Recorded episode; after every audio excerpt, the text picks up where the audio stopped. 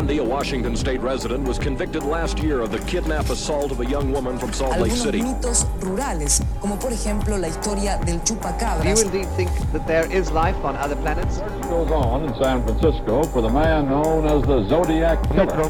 de la comisaría tercera de San Isidro vivía Robledo. Earlier today, Milwaukee's police chief provided more details on a case he says fills him with utter horror.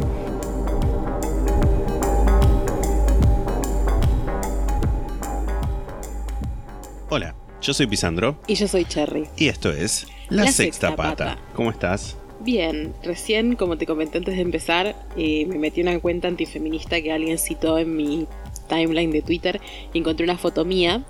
Así que, o sea, es como que no me pone mal, porque nada, una es vieja y sabia, Sí, pero a la vez es como. Me flasha pensar en la cantidad de veces que me robaron fotos y no me enteré, y que chabones se pasaron mis perfiles como para reírse, y Hmm. de algunas veces me enteré y otras veces no me enteré, como me flasha un poco eso, para mal, claramente. sí, sí, sí, same, same. Como, es un mundo de mierda y, y acá está. Y acá estamos. Sí, es una porquería el mundo. Sí. ¿Vos cómo estás?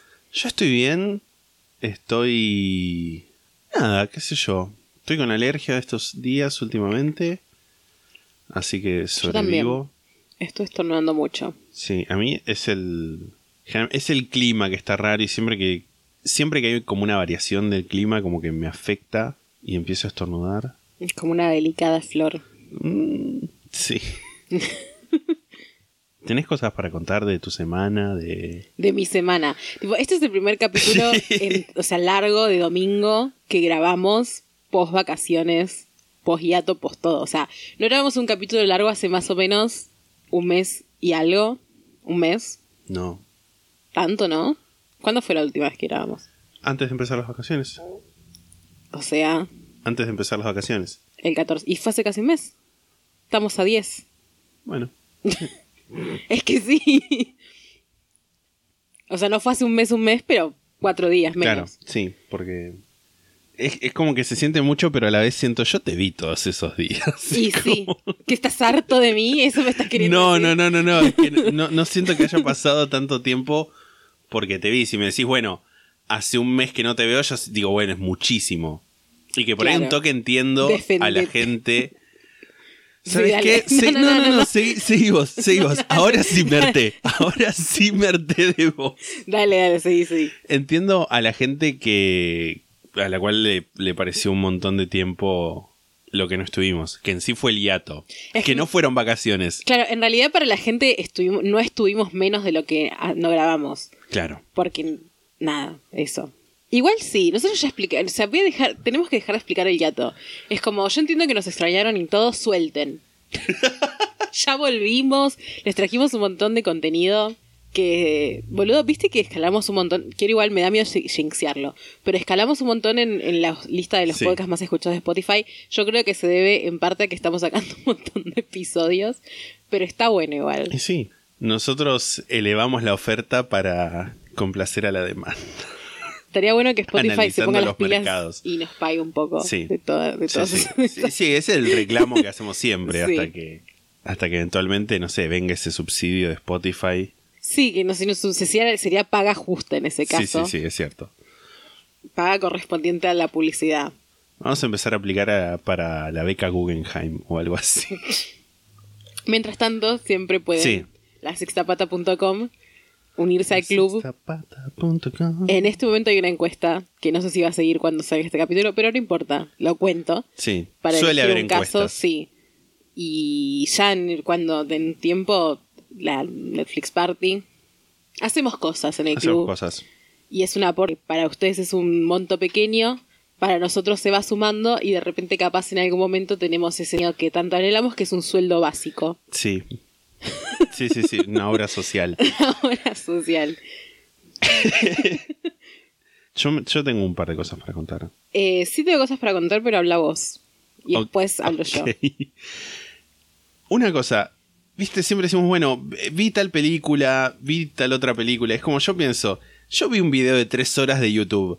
Cuenta como una película. De tres horas. Tres horas y veintipico minutos. Wow. ¿De qué? Era sobre Star Wars. O sea, era una persona que hacía un análisis sobre el juego Caballeros de la Antigua República 2, Knights of the Old Republic 2, arre, Cotor. Kotor. Y nada, está buenísimo porque lo analizo. O sea, claramente tiene un montón de spoilers porque lo va jugando a medida que. No es que no es un, un playthrough, sino que va mostrando partes del juego y te va hablando un poco de la historia del juego, del estudio, de las dinámicas, que bla bla bla. Y es buenísimo, es muy divertido. Y siempre me gusta ver videos de videojuegos en el que te hablan también de, de cosas de esos videojuegos. También vi un video de Lindsay Ellis, que es una amiga de ContraPoints, Sí, la del Omegaverse. la del Omegaverse, que hizo un video como complementario, si se quiere, al de ContraPoints sobre transfobia, que encima cuenta en el principio del video de, bueno, este video lo íbamos a hacer juntas, pero bueno, ahora mi enemiga ContraPoints y es como que dice, eh, incluso sacó merch sobre, sobre ese, ese feud que tienen, supuesto, pelea. esa pelea, y dijo, bueno, y quien venda más merch, tipo ella puso dos pins, uno que era eh, a favor de ContraPoints y uno a favor de ella. Y dijo, y quien venda más merch, gana. Wow. Tenemos que hacer eso también. sí, ¿viste?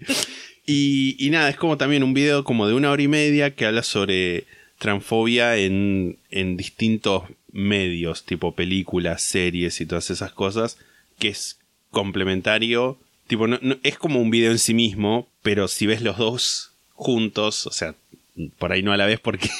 O sea, no a la vez, sino uno atrás del otro porque vas a quedar como por ahí con la cabeza son reventada largos, porque son videos largos Sí. pero están buenos para verlos. Porque me acuerdo encima que el de ContraPoints lo recomendaron en el Discord, al que se pueden unir entrando a la sextapata.com. Sí.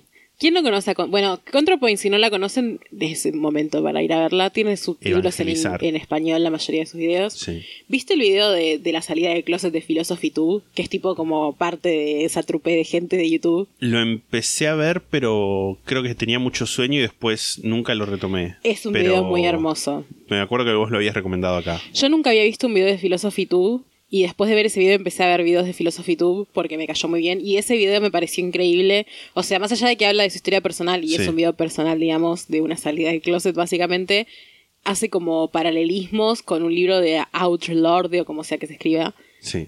Como que se escriba. Que se- se sí, sí, sí, que pronuncie. se pronuncie Outer Lorde. Bueno, de Audre Lorde. Ok. Y es muy hermoso, porque es muy hermoso. O sea, como que analiza el, el libro, habla de su experiencia y mezcla las dos cosas de una manera muy armoniosa, divina y Sí, sí. que te dan ganas de llorar. Nada, es un video muy hermoso. Si, si tienes, están en una racha de ver videos de gente de YouTube Sí. hablando de transfobia, salidas de closet y ser trans en general, lo recomiendo también. Yo vi otros videos de mm, Philosophy Tube. No me acuerdo en particular cuál, pero tipo ubico. arre. Me anoté como punto número dos, tipo Masterchef. Porque comentar que lo estamos viendo, Masterchef. Que vos no habías visto la primera Yo no temporada. había visto la primera temporada. No creo que la vaya a ver porque... Nada, ya sé cómo terminar. y que básicamente lo empecé a ver por Gastón Dalmao, a quien le mando un cariño enorme. Si está escuchando esto, quiero que sepas que si te interesa el True Crime, podés venir a un lado B como invitado y contarnos cosas y, o, o simplemente hablar y yo te voy a escuchar así como... Ah, Yo no quiero que esto se convierta en el show de Gastón Dalmau. no, no, no, no se va a convertir. No, no, no, es como invitado en un lado B. Así como estuvo Filobótica, puede estar Gastón Dalmau, me parece. Mm, Bueno. Digo, no sé. Sí, sí, sí. Este, Pero bueno, también, además de eso, retomé Legión, Legion, que es una serie que está en Netflix, que es como una falopa. Es, es en el mundo de X-Men, no termino de entender dónde en la cronología, pero es como muy falopera. Es sobre un, un muchacho que se llama David Haller y interpretado por Dan Stevens, que es, si al- no sé de dónde lo pueden ubicar, es el que hace de la, de la bestia en la remake de La Bella y la Bestia. Desconozco. O eh, Downton Abbey también está, no me acu- Matthew Crawley se llama. en También esa serie. desconozco. Es una serie muy divertida. Este es como. Es problemática, pero bueno, estoy hablando de Legión. Y como que el tipo está en, internado porque como que tiene esquizofrenia, pero a la vez tiene poderes mutantes, tipo como leer la mente y esas cosas. Y es como que se da a entender como que en realidad el diagnóstico que tiene es porque la gente que lo atiende, tipo, no cree en sus poderes. Y es súper falopera. Tipo, el otro día hablaba con un amigo y me decía, yo la dejé porque es muy falopa. Es como, sí, yo la retomé y me estoy dando cuenta que es muy falopa. Tipo, de repente es como que de la nada en un momento re serio y de repente como que corte a todos bailando y es como, ¿qué? Pero bueno, nada. ¿La recomendás igual? Yo la, la recomiendo pero con pinzas. Tipo, como que está, es interesante, pero no me pueden culpar si no les gusta. Ok. Sabés que no tenés que tampoco decir todo lo que estás viendo. si No, no, no, no, no. Pero me gusta, qué sé yo. Tiene cosas interesantes más allá de la falopa o incluso dentro de la falopa. Same. Y estuve viendo un video de YouTube y esto me encanta. Es, es una gente que después estuve googleando un poco más y como que son un toque problemáticos porque como que echaron a una mina que estaba laburando con ellos. Pero bueno, movie, movie game. Tipo, película, juego de película, película. Ajá. Es en el que agarran tipo dos títulos de películas, los ponen juntos, ponele, y te dan la sinopsis combinada y vos tenés que adivinar el título de la película. Por ejemplo, y esto los pensé, los pensé exclusivamente. O sea, esto no lo sacaste del video lo que vas a decir, sino que lo pensaste. Claro, no los saqué del video, sino que los pensé. Por ejemplo, un genio musical desfigurado en París del siglo XIX investiga la masacre de José León Suárez. José, no sé. El fantasma de la Operación Masacre. y tengo otra. Ok. Dos argentinos se enamoran una tarde en California y ayudan a Will Smith a evitar una invasión extraterrestre el 4 de julio. Ay, la- ¿es algo de un argentino en Nueva York? No, ¿Qué es? dos argentinos se enamoran en California. ¡Ay! Un buen día de la independencia. ¡Exacto! ¡Sí! Me encanta el concepto. Ok, ok, ok, sí, sí, sí. ¡Ay, qué hermoso! Ver, ver, ver tu, tu, tu, tu bello rostro cuando lo, te diste cuenta fue todo. Me siento realizado.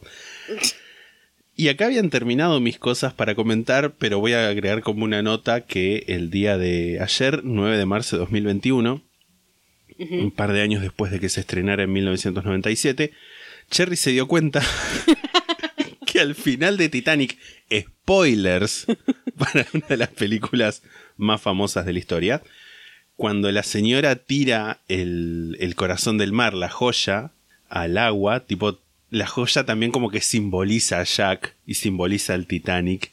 Son todas cosas que se hunden en el océano. Sí.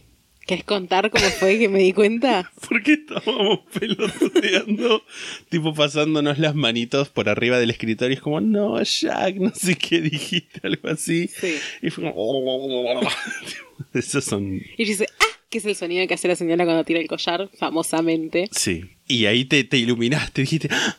el collar de Jack. Claro. Y te diste cuenta de es un simbolismo. el simbolismo. Sí, sí, sí. Fue un momento hermoso. Fue un momento hermoso. Cuando te das cuenta de Sí. cosas.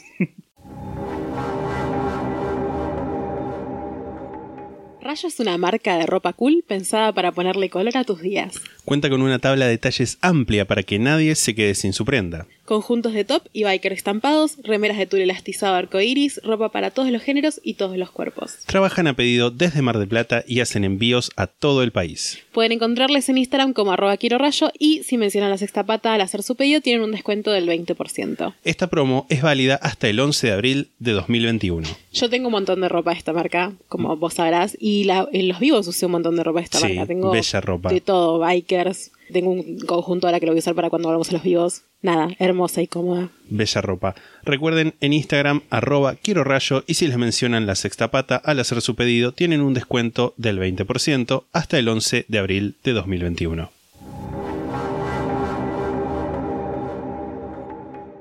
Yo voy a hablar de un par de cosas. Primero que nada voy a decir que empecé la facultad. Antes de que me pregunten, Cherry, ¿qué estudias? Estoy estudiando TUCA, Tuca. que es Tecnicatura Universitaria en Comunicación Audiovisual. Estoy haciendo el ingreso todavía, pero bueno, el ingreso dura dos semanas, o sea, ya lo termino y empiezo la carrera. En comparación en la UBA, que el ingreso dura mil años, el ingreso vendría siendo el CBC. ¿Qué estás cantando? Pompa y circunstancia, que es Ah, la canción sí, esa sí, de, sí. de cuando se... Graduar, sí. Universitaria. Yo no me gradúo más. Nada, eso. Este, estoy en eso y está consumiendo mucho tiempo de mi vida y va a ser como que no voy a tener mucha vida más allá del podcast y de la facultad. Así que Está bien. la igual. sextapata.com, Del trabajo a casa y de casa al trabajo, como diría el que en general. este caso sería El mismo lugar. el mismo lugar. Y voy a hablar un par de cosas que vi. Primero vi el documental de Britney Spears, que a esta altura ya es all news, pero si no lo vieron, les recomiendo que lo vean, que se llama Framing Britney Spears, lo hizo creo que el New York Times. No está Britney, faltan las voces como de un montón de personas involucradas en el en lo que es lo que habla básicamente, pero bueno, la razón por la que no están es porque no quisieron aparecer. Me parece que igual está bueno como una aproximación a entender un poco más cuál es el qué es lo que pasa con Britney Spears y este movimiento de Free Britney que muchos habrán escuchado la palabra o habrán leído las palabras Free Britney y capaz no entienden bien por qué se pide que liberen a Britney. Explica bien cómo es el tema del padre y de esta, eh, ¿cómo es la palabra? Conserva conservatorship, que es tipo básicamente que el padre es el dueño de ella en cuanto a finanzas y cosas, y explica bien qué es eso y explica Sí. por qué es así. Y también hablan un poco de como la historia de Britney en cuanto a cómo la molestaban los paparazzis, ese momento en el que en el que nosotros la tomamos como bueno, se volvió loca y qué era lo que estaba pasando detrás, que un poco yo eso ya lo sabía, Sí. pero bueno, igual fue lindo verlo todo junto porque siento que cuenta una historia que tiene mucho sentido. Lo recomiendo mucho. Y me enteré que hay una perso- unas personas que aparecen en ese documental que tienen un podcast que no lo escuché, pero tengo ganas de escucharlo, que se llama Britney's Gram, me parece, o algo así, en el que básicamente analizan el Instagram de Britney Spears Wow. Nada, compañeras. Estoy haciendo la, la, la B de la victoria. Después vi en Netflix un especial que se llama. O sea, no, es- no se llama de ninguna manera. Es un especial de comedia de dos episodios de Daniel Sloss. Sloss es tipo S-L-O-S-S. Que es, es de stand-up, básicamente. Son, en vez de ser uno largo, son dos de una hora cada uno. Sí. El primero se llama Dark y el segundo se llama Jigsaw, que o sea, sería como oscuridad y rompecabezas. Dark habla de. O sea, es como. Son dos rutinas diferentes, digamos, ¿no? Una es de un año Sí, sí. y la otra es de otro año, creo. Eh, la primera habla de humor negro y de la muerte y de cosas así. Y está. Y es como que tiene una parte medio golpe bajo que está buenísima y re bien tratada. O sea, como que me, me, me flashó lo bien tratado que está eso y no me lo esperaba. Y el otro, que es el que más me gustó, el segundo, recomiendo los dos igual. O sea, recomiendo que vean los dos por partes. es- es- son dos episodios nada más. Sí. Pero si van a ver solo uno, vean el segundo, que es el que más me gustó, que habla de relaciones. Específicamente toca el tema de como la soltería y de, y de por qué los humanos tendemos a creer que necesitamos estar de a dos, básicamente. Y nada, no lo quiero spoilear, o sea, siento que es algo que lo tenés que ver. Lo recomiendo muchísimo. Me hizo pensar mucho y me hizo sentir, o sea, me hizo tener la posibilidad de poner en palabras algo que venía pensando hace mucho, pero que no lograba poner en mis palabras y, siento que lo, que lo vi en alguien más Sí. y lo entendí mejor. No sé si me explico bien lo que Sí, sí, decir. sí, sí, sí, sí. Y es es súper, no sé si poderoso, pero cuando encontrás alguien que dice lo que estás sintiendo y es como, wow, sí. Sí, con la diferencia de que él le haber hecho miles de dólares haciendo la rutina stand-up. Está bien, igual. Sí. Véanla porque está buena, en serio. y después vi Promising Young Woman. Es como que no sabía si quería hablar de esto, pero quiero hablar de esto. Como que la película me gustó, en el sentido de que me entretuvo y todo. Es una película rara, y lo estuve hablando con varias personas de esto, porque es una película que básicamente trata el tema de violaciones, sin decir la palabra violación en ningún momento, lo cual me parece un poco polémico en sí. ¿Sabes de qué trata la película? Mm, vagamente. La película trata sobre una mina, Cassandra, Sí, barra igual Cassie, por las dudas también contalo para, Sí. para la gente. que tenía una amiga que en ningún momento en la película dicen qué es lo que le pasó, ni siquiera hacia el final, o sea, en ningún momento dicen como pasó esto, pero medio que se va dando a entender que la mina fue violada y después se mató. O sea, desde, desde un primer momento se entiende que la mina no está. Sí. Y vos lo primero que pensás es está muerta, no sabes Sí, qué sí. fue lo que pasó, pero como que te vas dando cuenta de eso. No es spoiler porque es como nada, tipo, no- ni si- nunca en ningún momento la muestran a la amiga ni nada. Y ella tiene como este sentimiento de venganza eh, constantemente y odia a todo el mundo y es así una persona muy como, no sé, que ya iba a una universidad y dejó la universidad. Tipo, esta, esta gente que es como lo único en su vida es pensar en la amiga muerta, que está no estoy criticando eso ni nada por el estilo, ¿no? La película es polémica, no quiero hablar mucho sobre el final porque como siento que lo más polémico pasa al final y no quiero spoilearla para quien no la haya visto.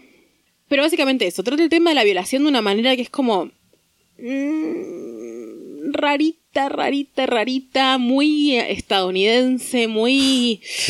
Y que siento que la película pretende o, o quiere ser una película que trata el tema de una manera diferente y no sé si positiva, pero diferente a, a lo que es común, digamos. Y tiene como esas ganas de ser como así medio, eh, girl power, empoderamiento. Y eso es raro. O sea, como que eso no me gusta. La película me pareció re entretenida. Ahora, a mí nunca me violaron. Como, no sé. Capaz, si fuera una víctima de violación, no me hubiera gustado. Y hubiera sido muchísimo más crítica. No quiero explayarme más sobre la crítica que yo tengo porque estaría spoileando el final. Pero me gustaría que la vean y lo piensen por ustedes mismos. No es tipo súper triggerante, no muestran muchas cosas así como explícitas. Sí hay una escena que es bastante explícita. A ver, no hay sangre, no hay nada. Sí, en el contexto de la película es Claro.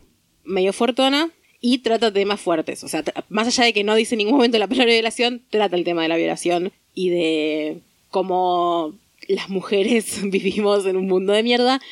Y la película básicamente empieza mostrándola a ella que, o sea, el, el, el shtick que tiene ella de esta venganza, de, de algo que hace para su vida, para vengarse de la amiga, es ir a bares, fingir que está borracha, esperar que un hombre se la levante, se la lleve a la casa y se la intente coger y de- finalmente revelar que no está borracha. Eso lo hace muchas veces durante la película. Lo primero que pasa en la película es eso. Y eso en sí es, es triggerante, porque Sí, es tipo, sí, hay sí. como muchos momentos de ella tirada y como un tipo intentándose la agarchar. Básicamente. Pero bueno, no lo logran. Spoiler alert. Nada, no sé. Eso, eso me pasa. Es como una película que me gustó y no me gustó. Me gustó que me hizo pensar. Claro. También. Sí, sí, sí. Eso es como siempre es bueno. Y siento que es una película que también va a estar, seguramente esté nominada a los Oscars. Como que van a hablar mucho de esta película este año, imagino. Y me parece que hay que verla también para plantearnos estas cosas. Y eso, eso es todo. Eso es todo. No es todo lo que vi, pero es lo que quería hablar acá. Sí. Y eso. Fin. Antes de empezar el capítulo, vamos a eh, hacer dos secciones más, digamos. Vamos a hablar de dos cositas. Una es las necrológicas del caso de Michael Ali, que no son muchas, así que pasamos a leerlas. Voy a leer dos que. dos necrológicas. En realidad es una re.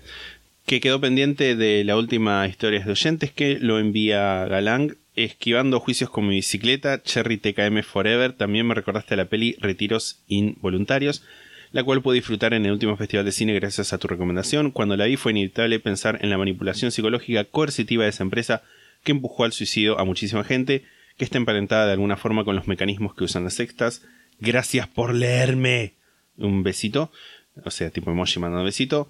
Y jajaja, bueno, se mandó, pero tengo más para decir. Aclaraciones. Aclaro, mi amigo abogado estaba viendo casos en tribunales y comentó este porque decía murió aplastado. Y atando cabos resulta que era el mismo lugar. Perdón por pasarles la página en Comic Sans. Me encantaron las historias, las más terribles creo que siempre son aquellas que contienen cosas que pueden evitarse, accidentes laborales o involucran lavado de cabeza como las sectas violadoras. Claro, porque nos había mandado la historia del niño aplastado en la... Sí. Terrible, decirlo Fuerte. así. La palabra aplastado, hablando de un niño muerto, siempre es terrible. Lo del ascensor. Lo del ascensor, sí, recordarán esa historia tan serena. Eh, bueno, y voy a leer los, los que hay de Michael Alec, eh, del caso de Michael Alec. Mapanchiski dice, Oli, sobre el caso de Michael Alec, quiero decir que Warhol tenía bien merecida esa sacada de peluca por cheto. Les adoro, sigan así, gracias por tantas risas. Está bien, lo, Sí. respeto tu opinión. Eh, y Rayo dice, hoy escuché el caso de Ali y al principio estaba como quien pudiera, quien pudiera ser una estrella de la noche, pero después pensé, al cabo que no quiero morirme de sobredosis. Con respecto al caso en sí, me rompe mucho el corazón el asesinato de Ángel y cómo nadie hizo nada al principio porque a quién le importa un puto inmigrante. No fue la primera ni la última vez en que sucede que no le dan bola a la desaparición de alguien que no es un chabón blanco cis heterosexual, pero siempre me deja una sensación de vacío. Les TKM por la sexta pata mato y muero o no porque no está bien matar gente. No está bien matar gente. Me encanta que, que Lu puso que esto no es una necrología, pero lo puso ahí. Puso, me acabo de unir al club, esta es la fila para el vacunatorio VIP. Y sí, es la fila para el vacunatorio VIP. Eh, llegas tarde, no hay más vacunas. Y después Sofiaca, Sofiaca. Sofía K. ¿Será por fiaca? ¿O será que tipo casualidad y su apellido es capaz Carmel. Carmel. Hola, recién terminé de escuchar el bonus track. No me llamaba mucho a ver la peli, pero con saber que salen Mia Kirchner y Natalia León me convencieron. Hashtag lesbiana. No sé si sos lesbiana, pero muy lesbiana. que. Había escuchado del caso en uno de los primeros programas de True Crime que vi, E True Hollywood Story. Eh, ¿Te acordás de ese programa? Ah, vos no tenías cable. No. Eh, más o menos en la misma época en la que salió la película, porque recuerdo que salían las publicidades y comentarios de la película, pero no tuve oportunidad de verla en ese momento y ya después me olvidé, tanto de la peli como de lo que pasaba en el caso. Y después dejo un link para ver el documental, así que si alguien está, es miembro del club y quiere ver el documental, eh, Sofía acá dejó un link en la sección necrológicas, gracias por eso. Y mm, el documental de The True Hollywood Story, por cierto, no el de, el de Documentary, que es algo que hablamos en ese capítulo. Y nada más de las necrológicas. Y ahora vamos a hablar de otra cosa antes de empezar el capítulo. Sí. Que estuvimos pensando en hablarlo, pedimos permiso para hablarlo. Pedimos permiso porque es algo que quizás por sí mismo nos- no, No nos no nos corresponde, no nos pertenece de hablarlo, pero bueno, pedimos permiso y, y estuvo todo bien. Y también porque es algo que queríamos hablar con ustedes. Y que es que, bueno, este capítulo se lo dedicamos a Nadia Salazar, numeritos, A la memoria. a la memoria de numeritos. Sí. Porque. Porque nada, falleció. No sé si decir fallecer. Pasó a la inmortalidad. Porque esa gente pasa a la inmortalidad, Sí. como el general San Martín. Eh, mientras estábamos en el hiato, algunos de ustedes la conocerán porque ella era una miembro de la comunidad. Eh, Están en todos los vivos. está en todos los videos de la sexta pata. Era amiga de muchas de las personas que nos escuchan. Y fue algo que nos chocó muchísimo, que nos puso muy tristes. No Lloramos. estábamos en el hiato, creo que estábamos en vacaciones. Estábamos en vacaciones, es verdad, no estábamos en hiato. Pero es lo que sí. O sea, Sí, ellos estaban escuchando no estábamos capítulos. sali- sal- saliendo. Sí, estábamos en vacaciones, es verdad. Fue como ese, ese lapsus. Fue ese momento, sí. Y nos pusimos muy mal, claramente, porque, o sea, me parece que está de más decirlo. Por lo menos yo pensé mucho después de, de, de enterarme de esto en cómo, más allá de ella, que igual ahora vamos a hablar un poco más de ella, Sí, sí, obvio. como de un poco de, de homenajearla un poco. Este, este podcast era muy importante para ella y nos lo dijo un montón de veces, nos Sí. lo dijo muy poco antes de fallecer. Eh, leímos una historia de ella en el último Historias de Oyentes. Y nada, éramos muy importante para ella. Y lo sabemos eso y tenemos el- la honra de poder haberlo sabido. Sabemos que hay un montón de gente que nos escribe muchas veces. Yo creo que nadie nos demostró tanto su cariño como numeritos. Por eso también es como muy chocante. Pero me flasha, más allá de ella, saber cómo le puede llegar a tocar la vida a alguien y de alguna manera acompañar en momentos de mierda que vos no podés saber hasta qué punto son Sí. momentos de mierda. Lo que me duele un poco, más allá de claramente que es una pérdida horrible para todos, estoy intentando tipo no ponerme muy sentimental, sí, sí. es que no sé si ella sabía que era importante para nosotros. Pero lo quiero decir, ella era muy importante para nosotros. Hay bastantes oyentes que son muy importantes para nosotros. Todos son muy importantes. Sí. Pero hay algunos, y hay que decirlo, que lo son más simplemente por el hecho de, de esa ida y vuelta, digamos. Nosotros no sabemos de la vida de todo el mundo. Sabíamos bastante de la vida de numeritos. Sí. Eh, tenemos colgado un, un bordado, que nos mandó hace cuando fue el aniversario de la sexta pata. Sí. Y lo tenemos acá y lo teníamos antes de que pasara Sí, esto. sí, siempre lo tuvimos. Siempre lo tuvimos. Nos llegó y fue como, bueno, ¿dónde lo ponemos? Tipo acá, pum. Y, y lo colgamos. Y que creo que subimos una foto, no sé si a historias o a. Sí, o en su momento en su subimos historias. subimos. pero también es eso, te- uno se queda con, con esa. Bueno, no sé si te interrumpí si querías seguir hablando. Eh, fue la primera miembro del club, fue la primera persona que cuando sacamos el club se suscribió. Yo no sé si ella supo eso. Yo creo que ella sabía que era muy fan nuestra y sabía que, que nos bancaba en un montón de cosas. Pero, pero bueno, lo quiero decir, ella fue la primera miembro del club y lo va a hacer para siempre, digamos, porque Sí, sí. es- va a ser un lugar que va a quedar para siempre para ella. Y no sé, es súper valorable. También hay un montón de cosas que es como, ella nos cuidaba de maneras que, no sé, por ejemplo, cuando fue mi tema de, de- del ovario poliquístico, eh, ella me habló un montón de veces, me mandó dinero, o sea, es como no es que tipo la quería por eso, pero era una cuestión de tipo cuan- cuando alguien te demuestra que le importás, Sí, sí, y es sí. como no tenía por qué importarle, porque no me conocía en la vida real, pero internet es la vida real también. Es que sí, es que las, las líneas de la realidad, qué es lo real, qué es. Tipo, porque nadie creo que nos puede decir que, que el afecto que nosotros sentimos por numeritos y el que ella sentía por nosotros era menos real porque no, no nos habíamos juntado, no sé, a tomar un café. Sí, total. Y, y también nos hace, obviamente, todo este tipo de situaciones siempre hacen pensar en el sentido de, bueno, ¿cómo puede hacer uno para, para demostrar mejor los, los afectos? Yo quiero creer que ella sabía que era importante para nosotros.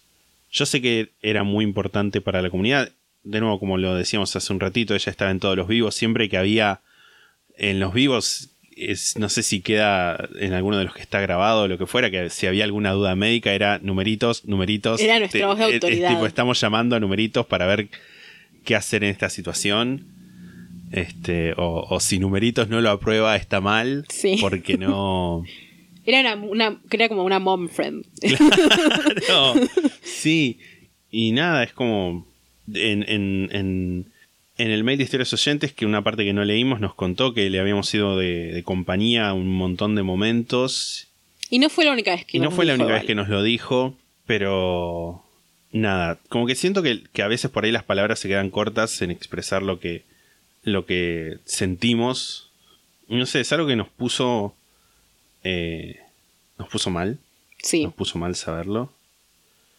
sí. Este. Es que fue horrible. Fue realmente un golpe como. Sentí. Por unos días yo sentí como.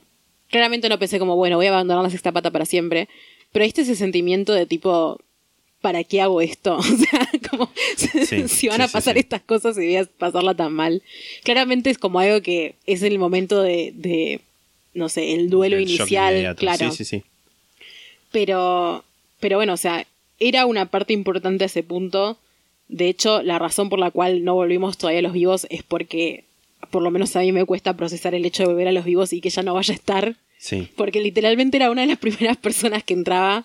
Sí. eh, y era parte, o sea, a ver, era importante no solamente para nosotros, era importante para la comunidad. Todo el mundo la conocía, no es que nada más yo voy a pensar que no está, mucha gente va a pensar que no está, y siempre voy a pensar que También, no está igual. sí. No es que es algo que voy a decir, bueno, ahora hablo de esto y estoy, y estoy curada del duelo, porque no, para nada. Pero, pero bueno, por, una- por un lado yo quería hablar de esto acá, porque siento que es también, no solamente honrar su memoria, sino honrar el vínculo que teníamos con ella, que Sí. es como, bueno, no era nuestra amiga, no era nuestra pareja ni nada por el estilo, pero era un vínculo al fin y al cabo y era uno de cariño, aunque no la hayamos conocido personalmente. Que yo estoy segura que en otro contexto de no pandemia la hubiéramos conocido Totalmente. personalmente. Sí, sí, sí.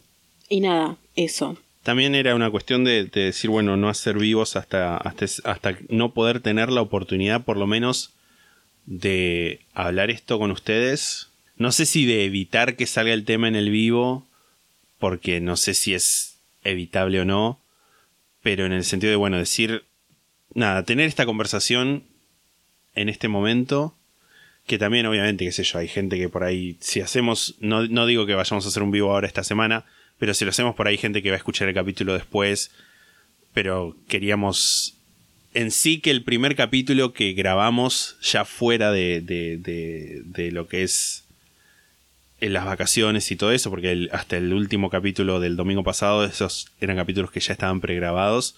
Queríamos que el primero en el que volvimos, por así decirlo, hablar de, hablar de esto. Y también le agradecemos y le mandamos un beso enorme a, A Car, Car.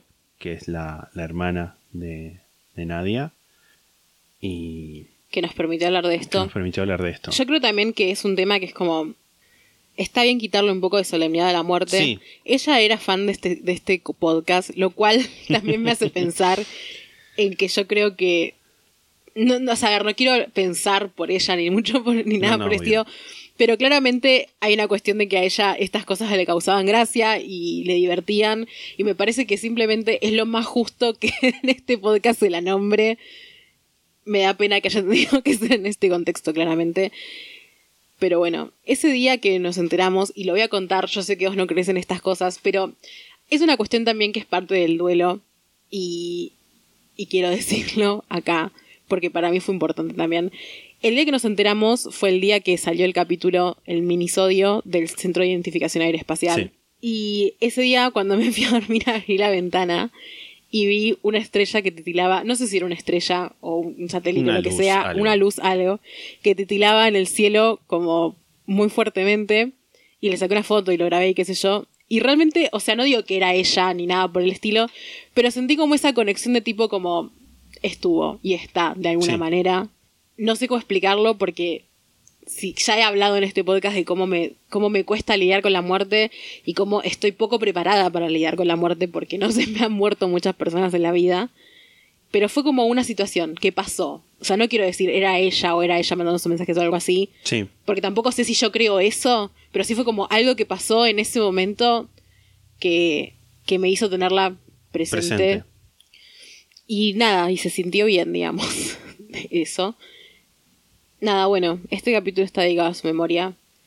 Y le mandamos un saludo a Car y a toda la gente que trabajó con ella, que sus familiares, su marido, porque nos duele y sabemos que seguramente a ellos también les duele. Y, y nada, sepan que también fue muy importante ella para nosotros, así como nosotros éramos importantes para ella. Y para terminar con esta pequeña sección homenaje, in memoriam, creo que ella siempre va a ser parte de este podcast Sí. tanto figurativamente, vamos a decir, como físicamente vamos a tener pegado el, el bordado acá. Pegado no, porque está colgado. Está colgado. El bordado que ella nos hizo, que es hermoso, Es muy lindo ese bordado. como lo veníamos teniendo y yo creo que nos podemos acá comprometer a que si algún día cumplimos nuestro sueño de tener una oficina de la sexta pata, va a estar igual Obvio. colgado donde sea que grabemos para tenerla presente de alguna manera también física y nada, la queremos y queremos también a Car, que también es oyente de este podcast. Fal- hace falta aclararlo, me parece. sí. Y gracias por dejarnos hablar de esto que era importante para nosotros y te acompañamos en estos momentos y siempre. Y bueno, eso. también una de las cosas que en las que pensaba en tipo en los momentos apenas nos habíamos enterado, o sea, no, no sé si apenas, pero en los días siguientes era la cuestión de cómo se cómo se honra la memoria, qué responsabilidad se tiene y yo creo que la responsabilidad es como nada, también con todos los buenos momentos que, que pasamos en, en los vivos y cuando Numeritos nos hace algún comentario y ese tipo de cosas es tipo seguir adelante, seguir con el podcast, que era algo que le gustaba tanto y que nos gusta a nosotros tanto. Este es como un no sé si como un empujón, pero como un incentivo más que se suma a los que ya tenemos para Seguir con el podcast es de alguna manera también parte de su legado, me parece. Sí. Como, porque es algo que no solo, o sea, en hechos y en dichos sabemos que ella quería, siempre quiso que el podcast siguiera y creciera. Así hay gente que nos conoce por ella. Claro. Básicamente también. Sí, sí, sí, sí, sí. Este es seguir. a- hacer el podcast se, se, se transforma también como en un, un acto de, de honrarla. Sí. Pero bueno, queríamos hablar de esto. Sí. Nos parecía importante. Queríamos y yo creo que también necesitábamos Sí. hablar de esto. Sí, sí, sí. Más allá de. Porque obviamente es algo que hablamos entre nosotros Sí, sí. obvio. bastante, pero también necesitábamos compartirlo con, con ustedes. Sí, está bueno poderlo haber procesado también un poco porque ya hace unas semanas, ya el tiempo es algo muy abstracto en mi cabeza, Sí, pero ya hace un tiempo que nos enteramos y que tuvimos para procesarlo. Yo creo que haberlo hablado, si lo hubiéramos hablado capaz el día que nos enteramos, eso Sí. hubiera sido un festival de lágrimas. sí. Está bueno poderlo haber hablado con la cabeza un poco más fresca al respecto. Pero bueno, también hay cosas de las que no hablamos acá, que, que las dejamos también como para hablarlas en privado en su momento y los momentos que seguirán. Sí, obvio. Y también, por lo menos en mi caso, que igual lo dije al principio, pero es algo que me sigue pasando hoy, que me va a seguir pasando durante mucho tiempo, si no toda la vida, es reflexiones al respecto de, de lo que significan los oyentes y las oyentes y les oyentes en nuestras vidas Sí. y Y también lo que significamos, sin, sin, sin agrandarnos, pero lo que significamos nosotros en la vida de los oyentes. la responsabilidad de acompañar a la gente de alguna Totalmente. manera que es imposible que podamos tener noción Sí, de lo grande que es. Sabemos que es algo que, que es muy grande. O sea, decir grande es como una cosa... tipo, Sí, sí, como sí. boquita. claro. porque- Pero o sea, sí, es, es, es una responsabilidad grande, básicamente. Sí. Pero es más grande de lo que nos podemos imaginar. Y, y también es algo que lo que tiene es que, que esto te, lo- te lo comentaba, es que es como en gran medida es como una cosa de un solo carril, porque hay, esa es la dinámica de- del podcast, de que estamos nosotros en el micrófono y ustedes están en su casa, en el trabajo, yendo al trabajo, trotando. Este, haciendo cosas, es- estudiando, creando, haciendo cosas, escuchándonos. Y esa, como es, y esa dinámica tiene eso, que por ahí a veces nosotros no podemos saber el efecto que tenemos en, en otras personas. El efecto, espero siempre, uno siempre espera que sea positivo, de, de acompañar, eh, sacar una sonrisa. Sobre todo también siendo las circunstancias particulares del año pasado y de este también. Sí. Porque. Y de los que Y de los vendrán. que vendrán. El meme del primer año de pandemia se hizo realidad. Este, nada. Les queremos. Sí. Les queremos y nos alegra poder acompañarles. Que siempre es algo que respondemos cuando nos, nos mandan mensajes. Siempre nuestra respuesta es nos alegra poder acompañarte. Que ya parece, siento que lo escribí tantas veces que ya parece una respuesta automática de un bot, pero, Pero es la verdad. sincera. O sea, Sí. es la verdad y nunca va a dejar de ser la verdad. El día que nos dejen de mandar mensajes me mato. Re- ¿Te parece? ¿Te parece realmente? Bueno, este es un podcast de True Crime. Eh, bueno, no me mato, pero, pero nada, o sea, hacemos este podcast para eso también. Eso me parece que también es lo importante. Sí. O sea, no lo hacemos para. Si bien en el principio del podcast dijimos, como bueno, si nadie nos escucha, igual vamos a seguir. Yo no sé si hubiéramos seguido tanto No. si nadie nos escuchaba. No, en algún momento nos hubiéramos agarrado de las pestañas entre nosotros. Sí, sí, sí, sí, sí. es tipo, Esto es porque haces casos que no son interesantes. sí, pero bueno. Pero. mm, Pero sí. También es eso, saber que se siente bien de este lado el saber que los estamos acompañando. Es que es una compañía también. O sea, parece como algo. Es como. Es un círculo vicioso. Pero. Pero bueno, o sea, los mensajes. Y, o sea, bueno, digo los mensajes porque es como lo que más. La muestra de cariño más Sí. usual que recibimos. Pero saber que del otro lado hay gente para la que somos importantes también es importante para nosotros, por más que nosotros no vamos a escucharlos constantemente como Sí. capaz ellos nos escuchan a nosotros. Igual es importante, igual es algo que es una parte muy importante Sí, de sí. nuestras vidas nada, nos ayuda a seguir. Al menos para, a mí me pasa eso. O sea, es como pienso en, en la gente cuando hacemos este podcast. Pienso que también por la gente seguimos haciéndolo. No digo que nada más por la gente lo hacemos y que si no, no lo haríamos. Pero, pero sí, si no hubiera esa gente del otro lado a, eh, a la que le hacemos compañía, seríamos dos viejos locos hablando. Gritándole a la nada. Sí, gritándole una nube. Y por suerte no ese es el caso. Pero bueno, gracias por estar ahí. Ese, eso me parece que es el quid de la cuestión Sí. también. Y los valoramos y espero que lo sepan. Y nada, vamos a tener que seguir con el episodio. Es como, Sí. ¿cómo se sigue, no? ¿Cómo se sigue? Pero bueno, Siguiendo. Este es un lado B que se se pueden dar cuenta porque vamos ya debemos ir por más o menos el minuto 45 o 50 dependiendo de la edición. Que también igual es como en sí es, bueno, también tiene esa particularidad de que como dijimos ya varias veces es el primero que grabamos después de un montón de tiempo volviendo al, al cronograma normal, si se quiere, de, de grabaciones. Así que nada, fúmense esto. Porque nosotros también necesitamos. Y, y de la idea del lado B, este es hablar en sí de. Qué vecindad de mierda. sí, hablar de nuestras experiencias con vecinos. Capaz no siempre de mierda, mayormente vecinos de Ah, mierda. yo noté solamente experiencias de mierda. Puedo tirar un par de cosas buenas igual. Eh, igual es como que las cosas buenas nunca son tan divertidas. Sí. Capaz es algo que es gracioso si lo puedes decir. No.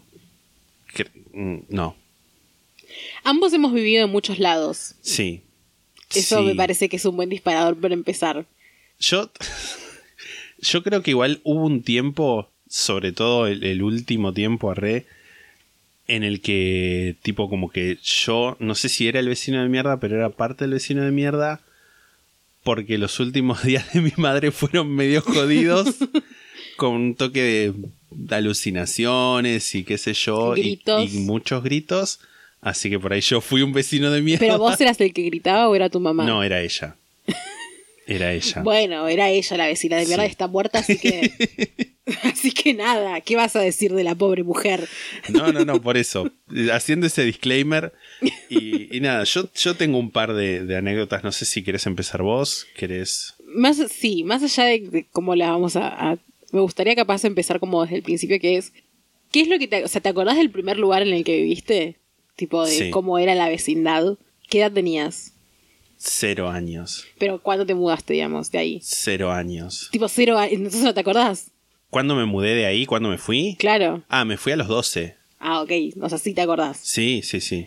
¿Y tenías. ¿Cómo era tu experiencia de vecindad ahí? Tipo, ¿tenías vecinos que eran tus amigos? Era muy raro porque era una cuadra donde, exceptuando a mis papás, que en ese momento tendrían cuarenta y pico de años, y yo, niño, el resto de la cuadra era toda gente muy grande, muy mayor, literal ancianos. ¿No había ni otros niños? No había otros niños. Después, más adelante, hubo otros niños.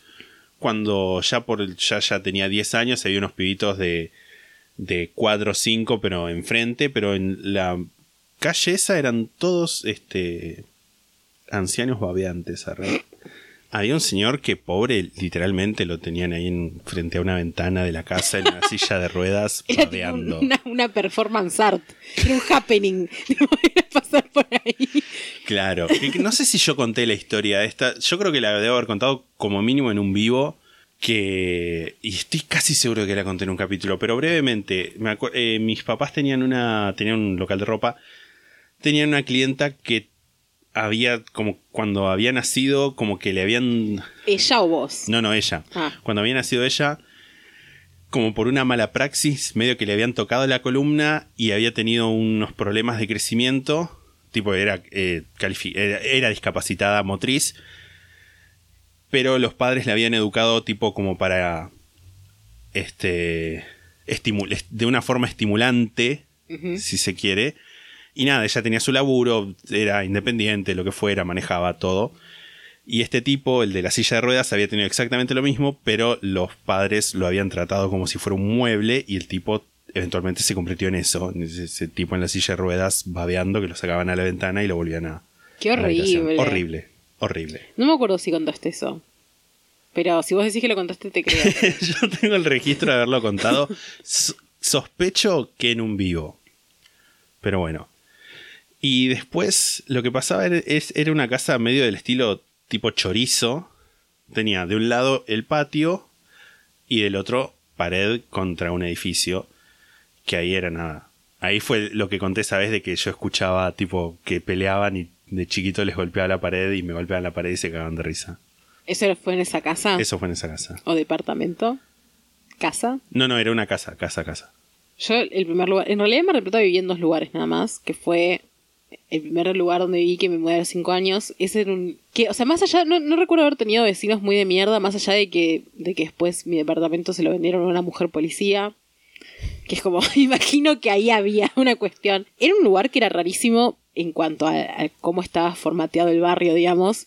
Porque era una calle que se cortaba eh, cerca de, del puerto. No voy a decir exactamente dónde, porque Sí. nada pero era una calle que no, que no tenía, que no seguía, se cortaba y entonces era básicamente la gente que entraba a la calle era porque era gente del barrio, porque no, no, no pasaban autos Sí, para sí. seguir, entonces era muy tranquila y tengo como recuerdos muy hermosos, primero de que era, yo he ido con vos ahí, tipo, a mostrarte, tipo, mira el barrio donde crecí, Sí, sí, sí. Eh, que era, era muy lindo ese lugar, como Es que un lugar lindo. cada vez que paso igual es como no sé, siempre me gustaría como volver a vivir ahí de alguna manera, porque es una forma, la forma que tiene, tiene como, como monoblocks, digamos, Sí. que son estéticamente bellos, y nada, básicamente es como una U larga en la que te ves con todos porque es así, tipo, es una, una calle Sí. cortada, y más ahora que la enrejaron, tipo, literalmente no puedes entrar si no haces ahí.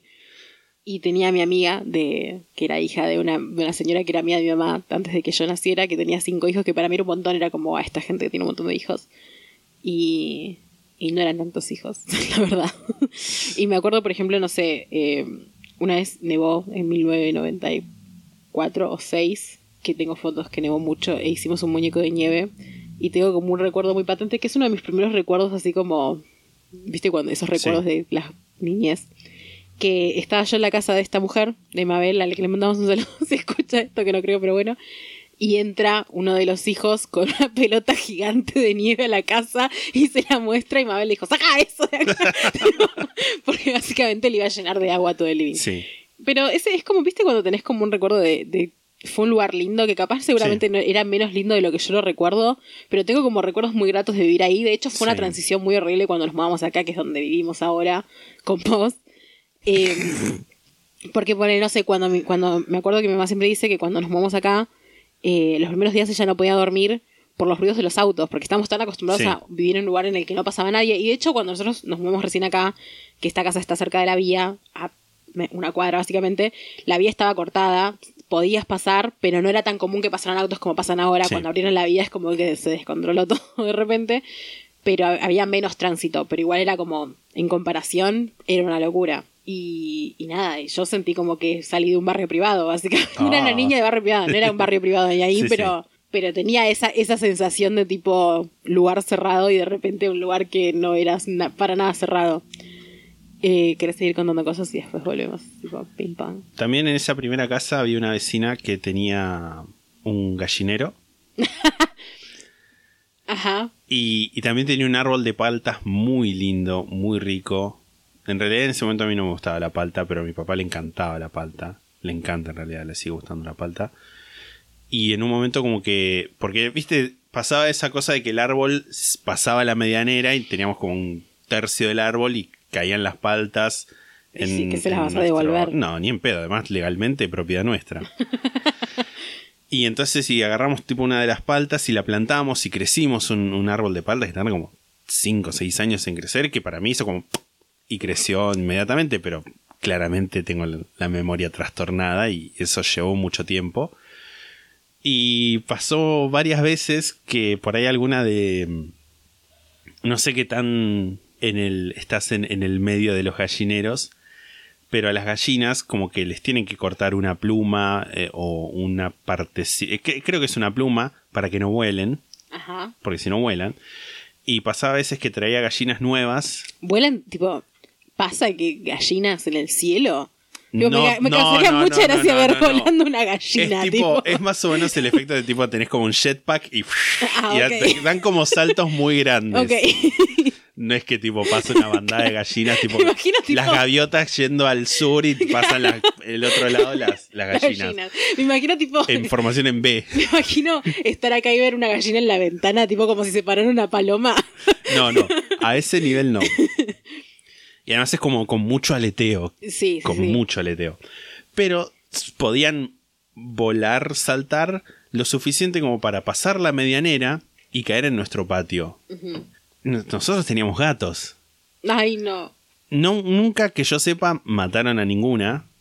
Pero yo me acuerdo de varias veces, tipo, estar viendo a la gallina así, tipo, en, caminando lo más pancha en el patio. Y a tres metros, las gatas nuestras, tipo como agazapadas, tipo como mirando, y era como. Y era ir, dar la tipo, vuelta. vino la cena. Claro, encima tenía que dar la vuelta a la manzana, o sea, no, la, la- no toda la vuelta, pero estaba en la otra cuadra, en, en la otra vereda. Tipo, tenía que dar como una vuelta a la manzana, tocarle la puerta, decirle, señora, hay una gallina. Encima que tampoco nos acercábamos y se iba, tipo, no es que la podía atrapar. Y una vez pasó que, tipo, vino una gallina, se la llevó, se ve que le cortó eh, la pluma esa, pero como que se la tenés que cortar en las dos alas.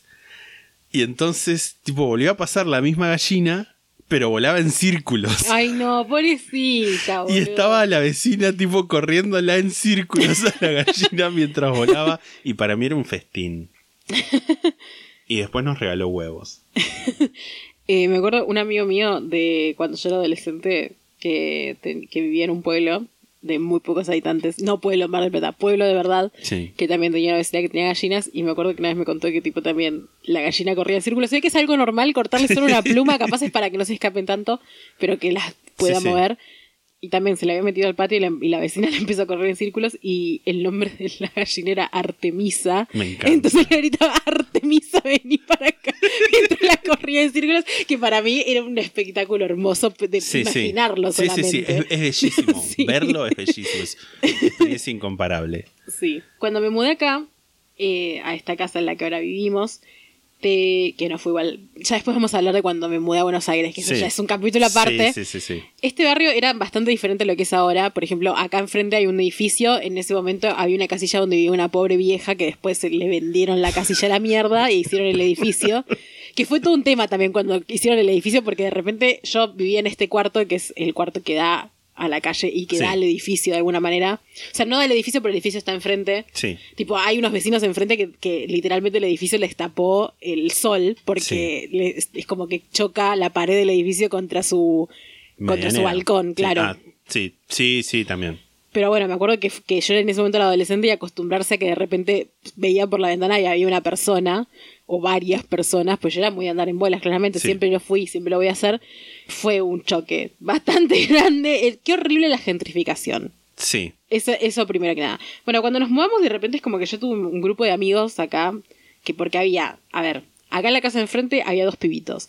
Acá en la esquina había una piba. Enfrente había una pizzería que tenían dos pibas. Acá a la vuelta había una, un kiosco que tenía una, una hija. Acá, Sí. donde hay como un coso de electrónica, también tenía una hija. Éramos como un montón de pibes. Acá en la esquina había como otros dos pibes. Éramos como 15 pibes Sí. de todos más o menos misma edad, tipo entre 5 y 8 años, como mucho. Así, tipo, el más grande tenía 8. Y jugábamos todos juntos, éramos tipo un gang. Y jugábamos a los bicipolicías. Wow. Que yo pienso, qué, qué carnera, Queda adoctrinadísima. domadísima por, por la libertad. Sí, no sé. Bernie approves. Sí. Jugamos a eso y básicamente los comerciantes nos, nos querían porque íbamos a comprarles cosas. Y eso, la mujer del kiosco que ahora es donde, bueno, ahora cerró, pero hace poco, hasta hace poco había una, un coso de venta de comida de animales, ahí donde Sí. antes había un kiosco. Y la señora de ese kiosco me acuerdo que, que nos regalaba cosas y nos hizo como unos, como mm, insignias para ponernos en la ropa que decía bicipolicías. Tipo, como claramente... nada, sí, sí, sí, tipo, como era una siguiendo el juego. pero para del- nosotros de- era... Re importante. Sí. Qué Sí. lindo. Sí, re lindo. También había, o sea, me acuerdo que era como medio, no sé, yo era amiga de todos. Había tipo uno que era como el que le gustaba a todas y era un drama y a mí me gustaba y medio que en un momento medio que hubo ahí un- una situación que no voy a explayarme porque estoy viviendo acá, no quiero tener problemas. Wow. vos, vos sabés de qué hablo. Sí, igual. sí, sí, sí. Eh, si quieren después en un vivo lo explayo un poco más, que eso no queda guardado. No Eh, lo digas igual porque vos lo decís si quieren en un vivo y después van a estar en el próximo vivo ahí Decilo, como decilo. También eh, tuve, eh, algunas fueron mis amigos hasta, hasta la adolescencia, o sea, hubo un momento que después empezaron a mudar de todos. Sí, decime, mi amor. ¿Qué? Hace un rato bueno, qué lindo sentir que nos acompañen, no sé qué era. Y van a estar como cuervos en el vivo. No son cosas Una incompatibles. cosa no quita la otra. Incompatibles. Incompa- Dije incompatible. Ok. Bueno, que, te- que la historia me juzgue en lo que dije. Nada, tipo, eh, este, la primera chica que me gustó fue una vecina, que creo que yo le he contado esto que había escrito en mi, en mi diario y ella lo vio. Creo que lo conté en la, Sí. en la salida del closet. Bueno, esa era una vecina. Y ahora hay una panadería y siempre pienso cosas en, en donde ella, eh, los padres tenían un kiosco, ahora hay una panadería. Donde ven- venden no irónica- irónicamente tortas. Sí, ella es Pac igual, tuvo hijos o hijo, no sé. Descendencia. Descend- Tuvo sí. descendencia. Parió.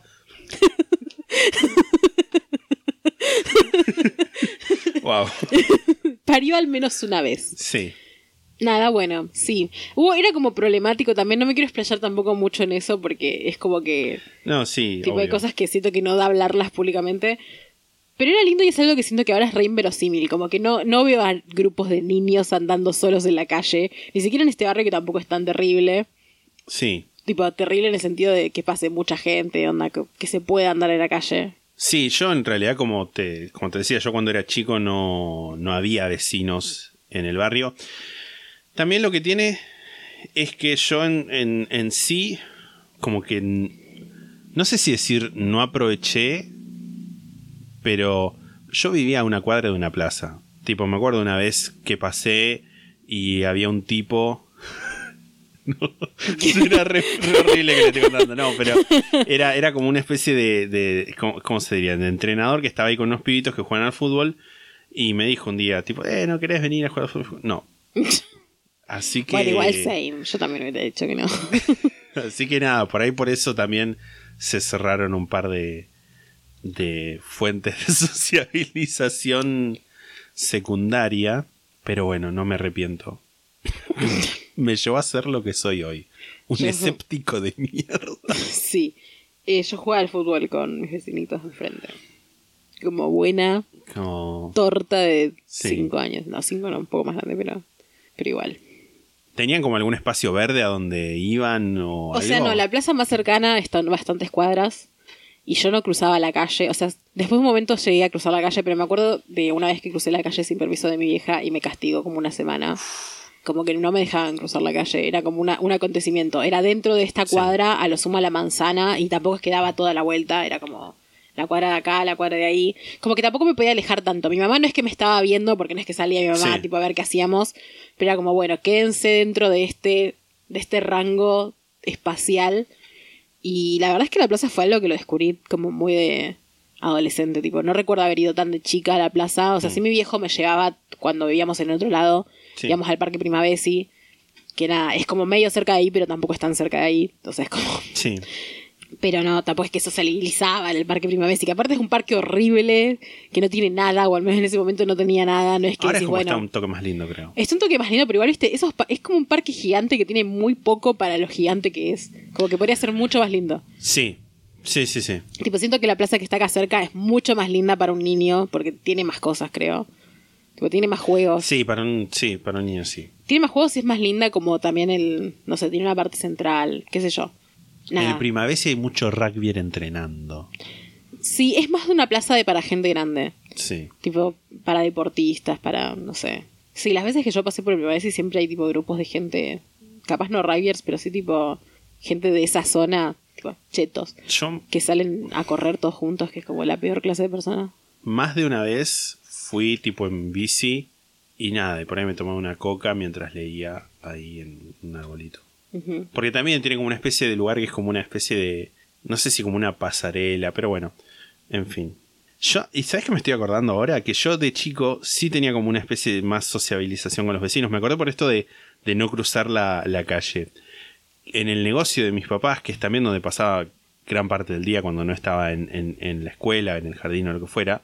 Tipo, yo daba vueltas en bicicleta a la manzana y como que me había hecho amigo de los vecinos, pero eran toda gente grande también Sí, es como hay un patrón en mi vida de, de- de gente grande. de ser el encantador de señoras. Y había señoras y que me daban tipo palitos porque había como una fábrica, una envasadora de palitos a la vuelta de, de tipo de palitos y papas fritas a la vuelta de, de donde está el local de mis papás.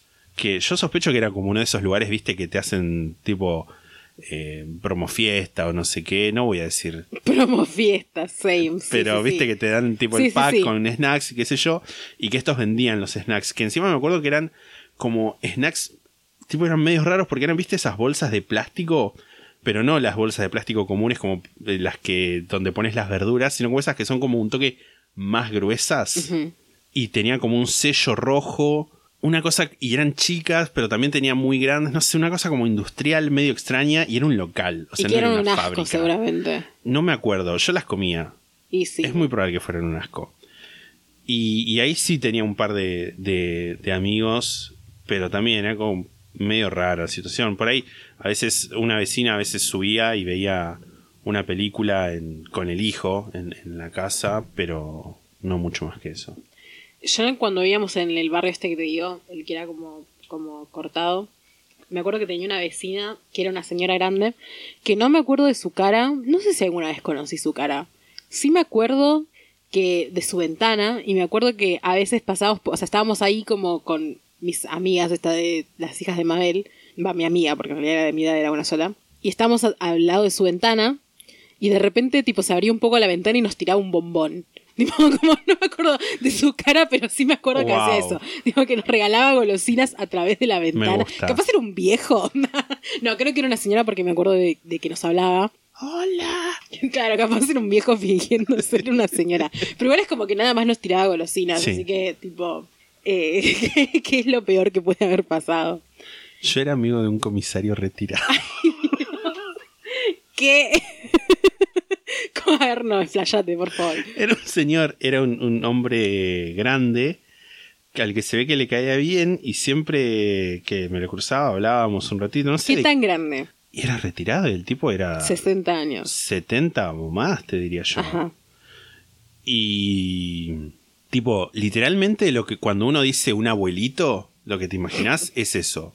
Así. Sí, sí, Pero sí. era un, era un tipo como alto, flaco, ponele, o sea, no, no, no delgado, pero tipo era como medio, era, yo tengo el recuerdo, el tipo era, no te digo medio Slenderman, pero así, ponele, y, y era como súper bueno, tipo conmigo, y era un comisario retirado.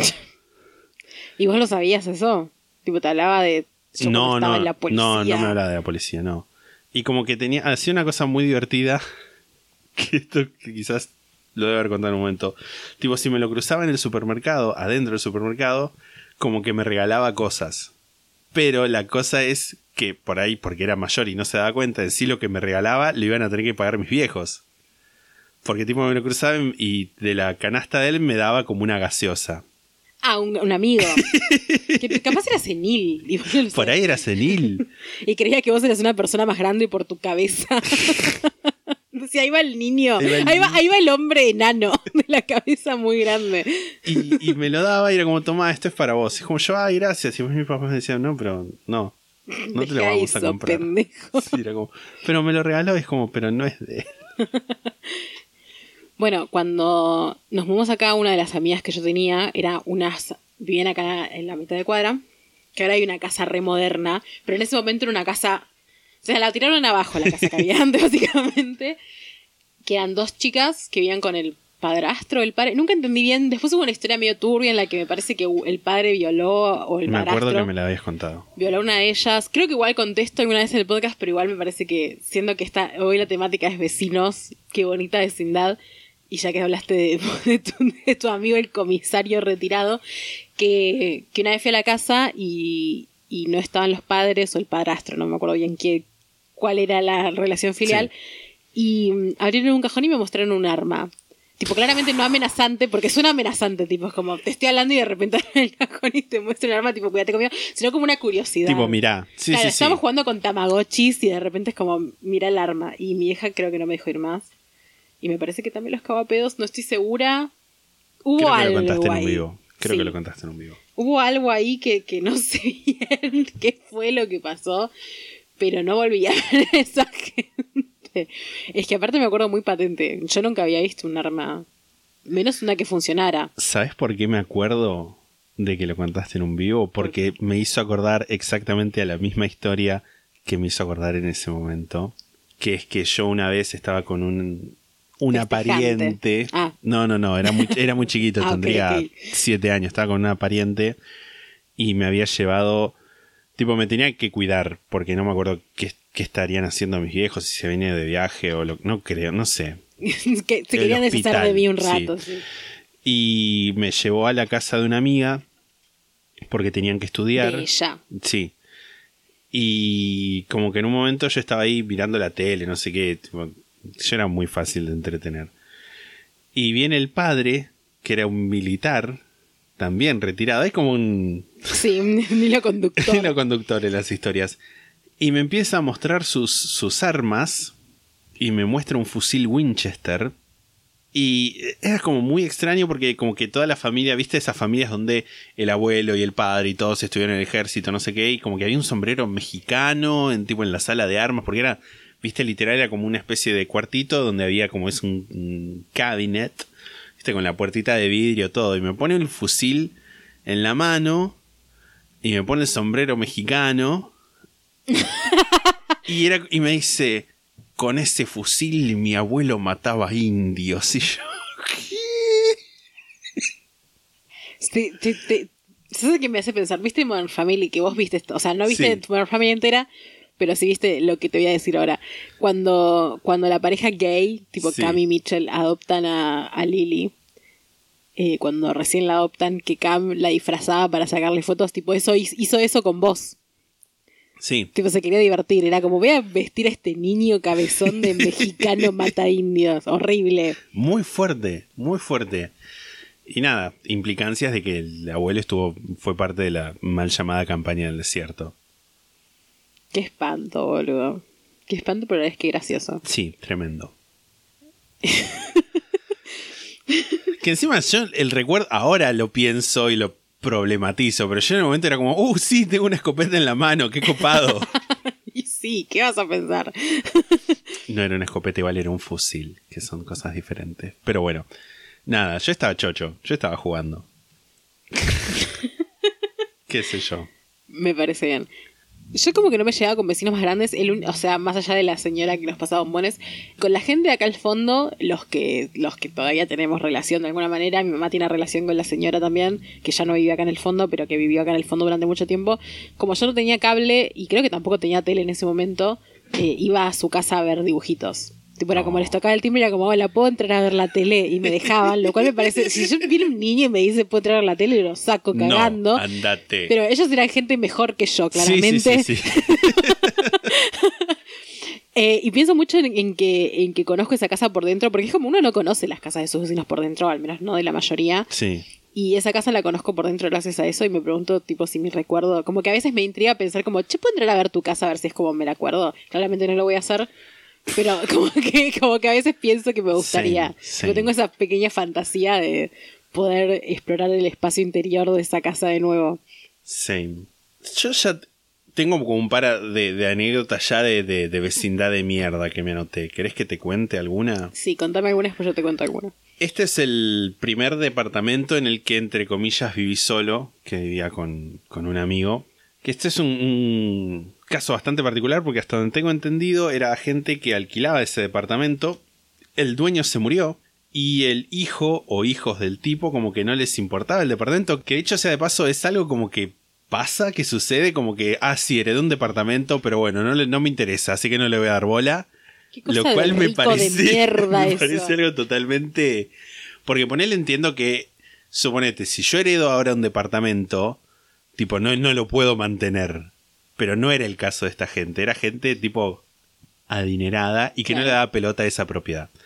Pero bueno, esta gente se siguió quedando ahí, dejó de pagar alquiler porque el tipo estaba muerto y el contrato que tenían era con el finado.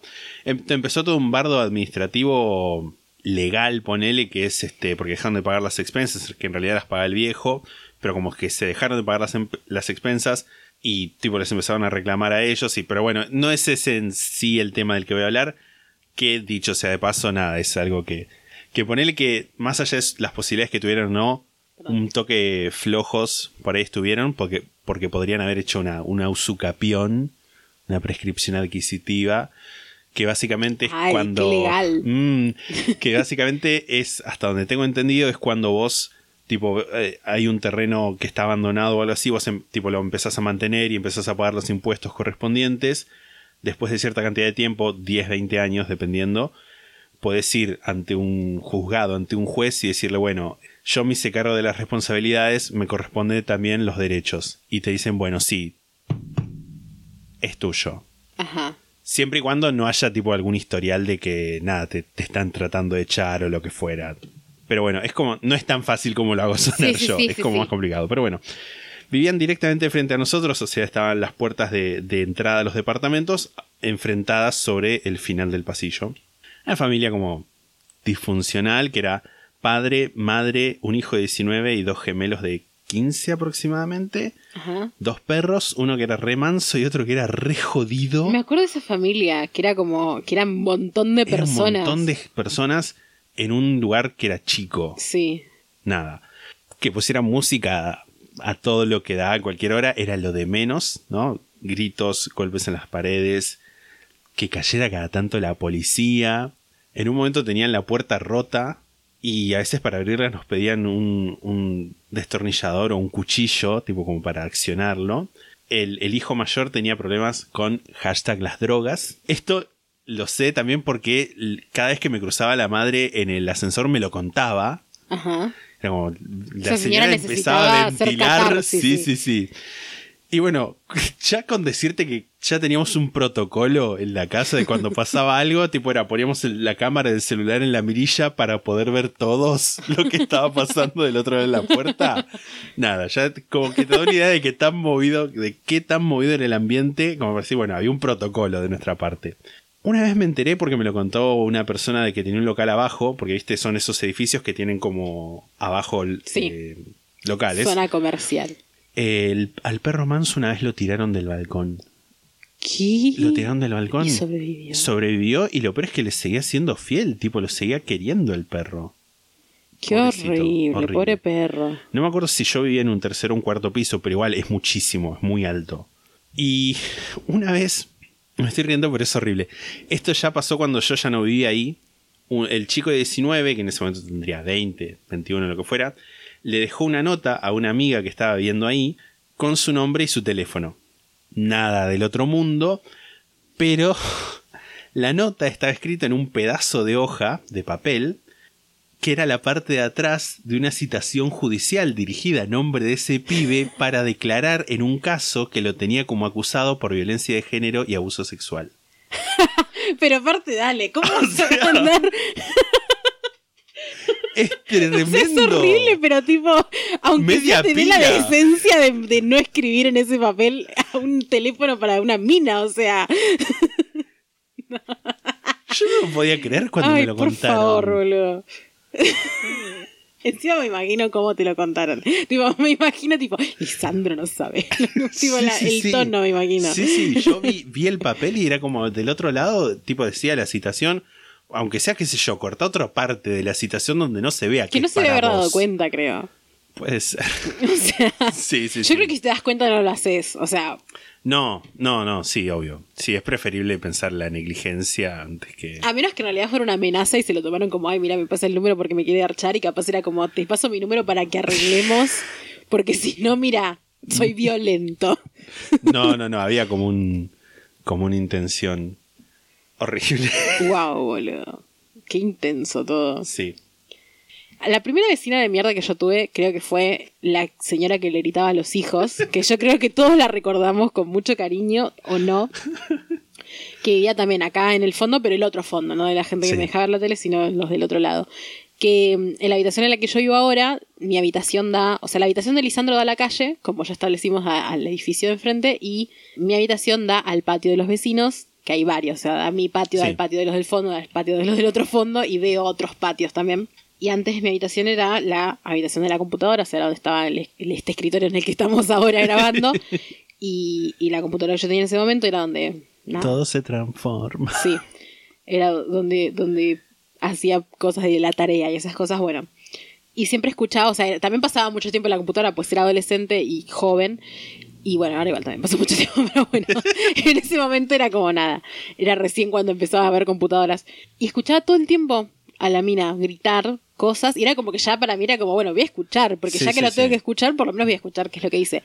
Y yo en un momento, muchas veces me planteé tipo llamar a algún organismo que nunca lo hice y me arrepiento igual de no haberlo hecho, porque esos niños ahora son grandes y deben tener una vida de mierda. Sí. Pero era una mujer que vivía, ella con el marido y dos niños, y después que en un momento se quedó embarazada y tuvieron una, una nena, creo que era una nena, y era un drama su vida. O sea, la, la Sí. señora realmente vivía en un drama, porque el marido, o sea, esto todo lo escuché mediante sus gritos, Sí, ¿no? sí, sí. El marido había estado con una mina de donde él trabajaba y la había embarazado y le gritaba cosas tipo como, no, vos te vas a buscar afuera, lo que no te doy acá, qué sé yo. Y era muy gracioso porque ella, Me acordaba exactamente. vos- vos la has escuchado gritar eso, también. eso lo escuché yo también.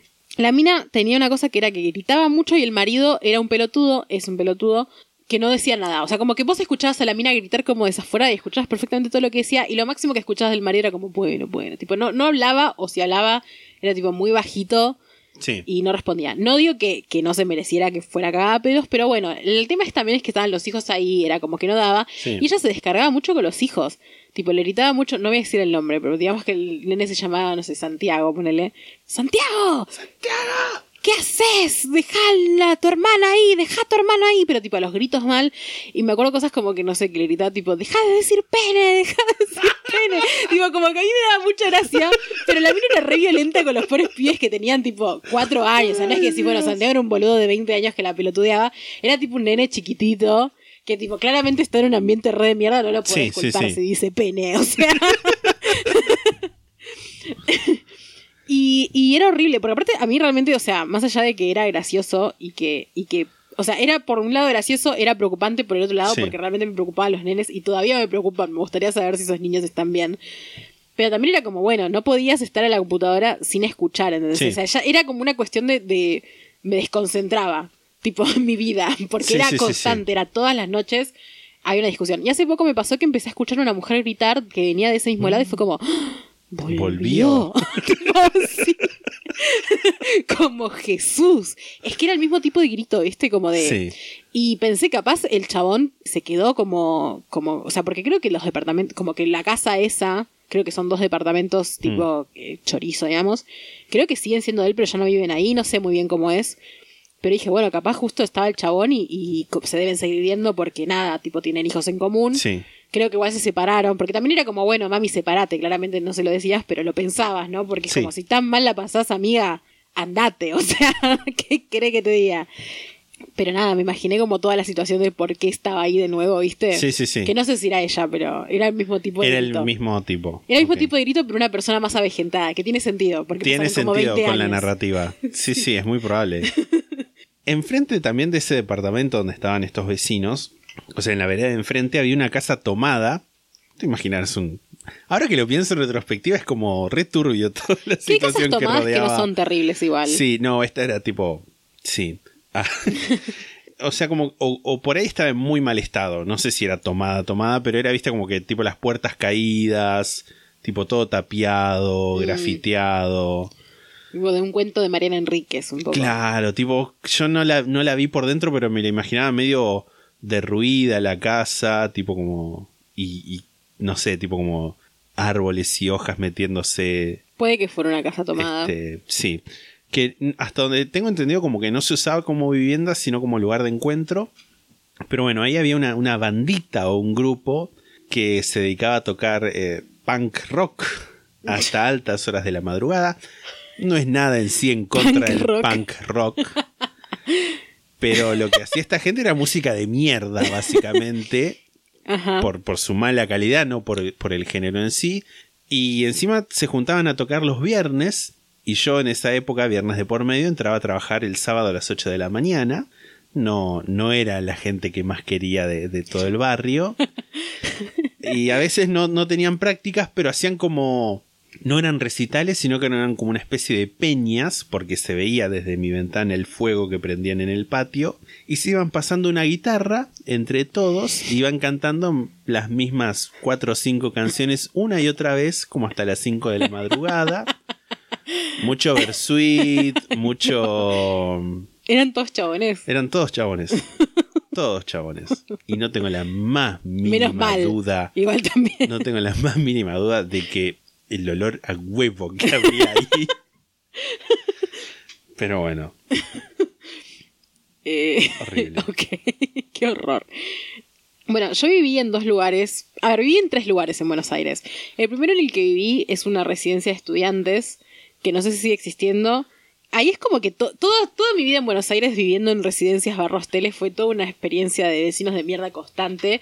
Pues en la residencia no es que mis vecinos eran tan terribles. O sea, el- mi compañera de cuarto era un amor. Los otros, o sea, me llevaba con la gente dentro de todo. Sí. No, era, no te digo que era amiga de todos, pero me llevaba, qué sé yo. Eh, tenía ahí como. Estaba bien la Sí. situación, pero eh, la residencia tenía una encargada que también vivía ahí con sus dos hijos, que pobre mujer igual, porque tipo era un lugar re chiquito, vivía con los dos hijos, eh, ella era madre soltera, creo que tenía dramas con el padre de los nenes, con los padres de los nenes, Sí. porque eran uno, o sea, como que los nenes tenían padres diferentes. Y, o sea, empatizo ahora desde de grande. Y en ese momento creo que también igual era como no me quería meter tanto con ella porque sabía que era su trabajo y todo. Pero la mina era una. No sé qué palabra usar. No sé Mirá, ni cómo no sé. catalogármela. Era una forra. O sea, me había tomado de puntos el primer día. Era como que yo le caía mal porque no trabajaba y no estudiaba y estaba en la computadora. Yo no hacía quilombo ni nada porque realmente no era una persona quilombera.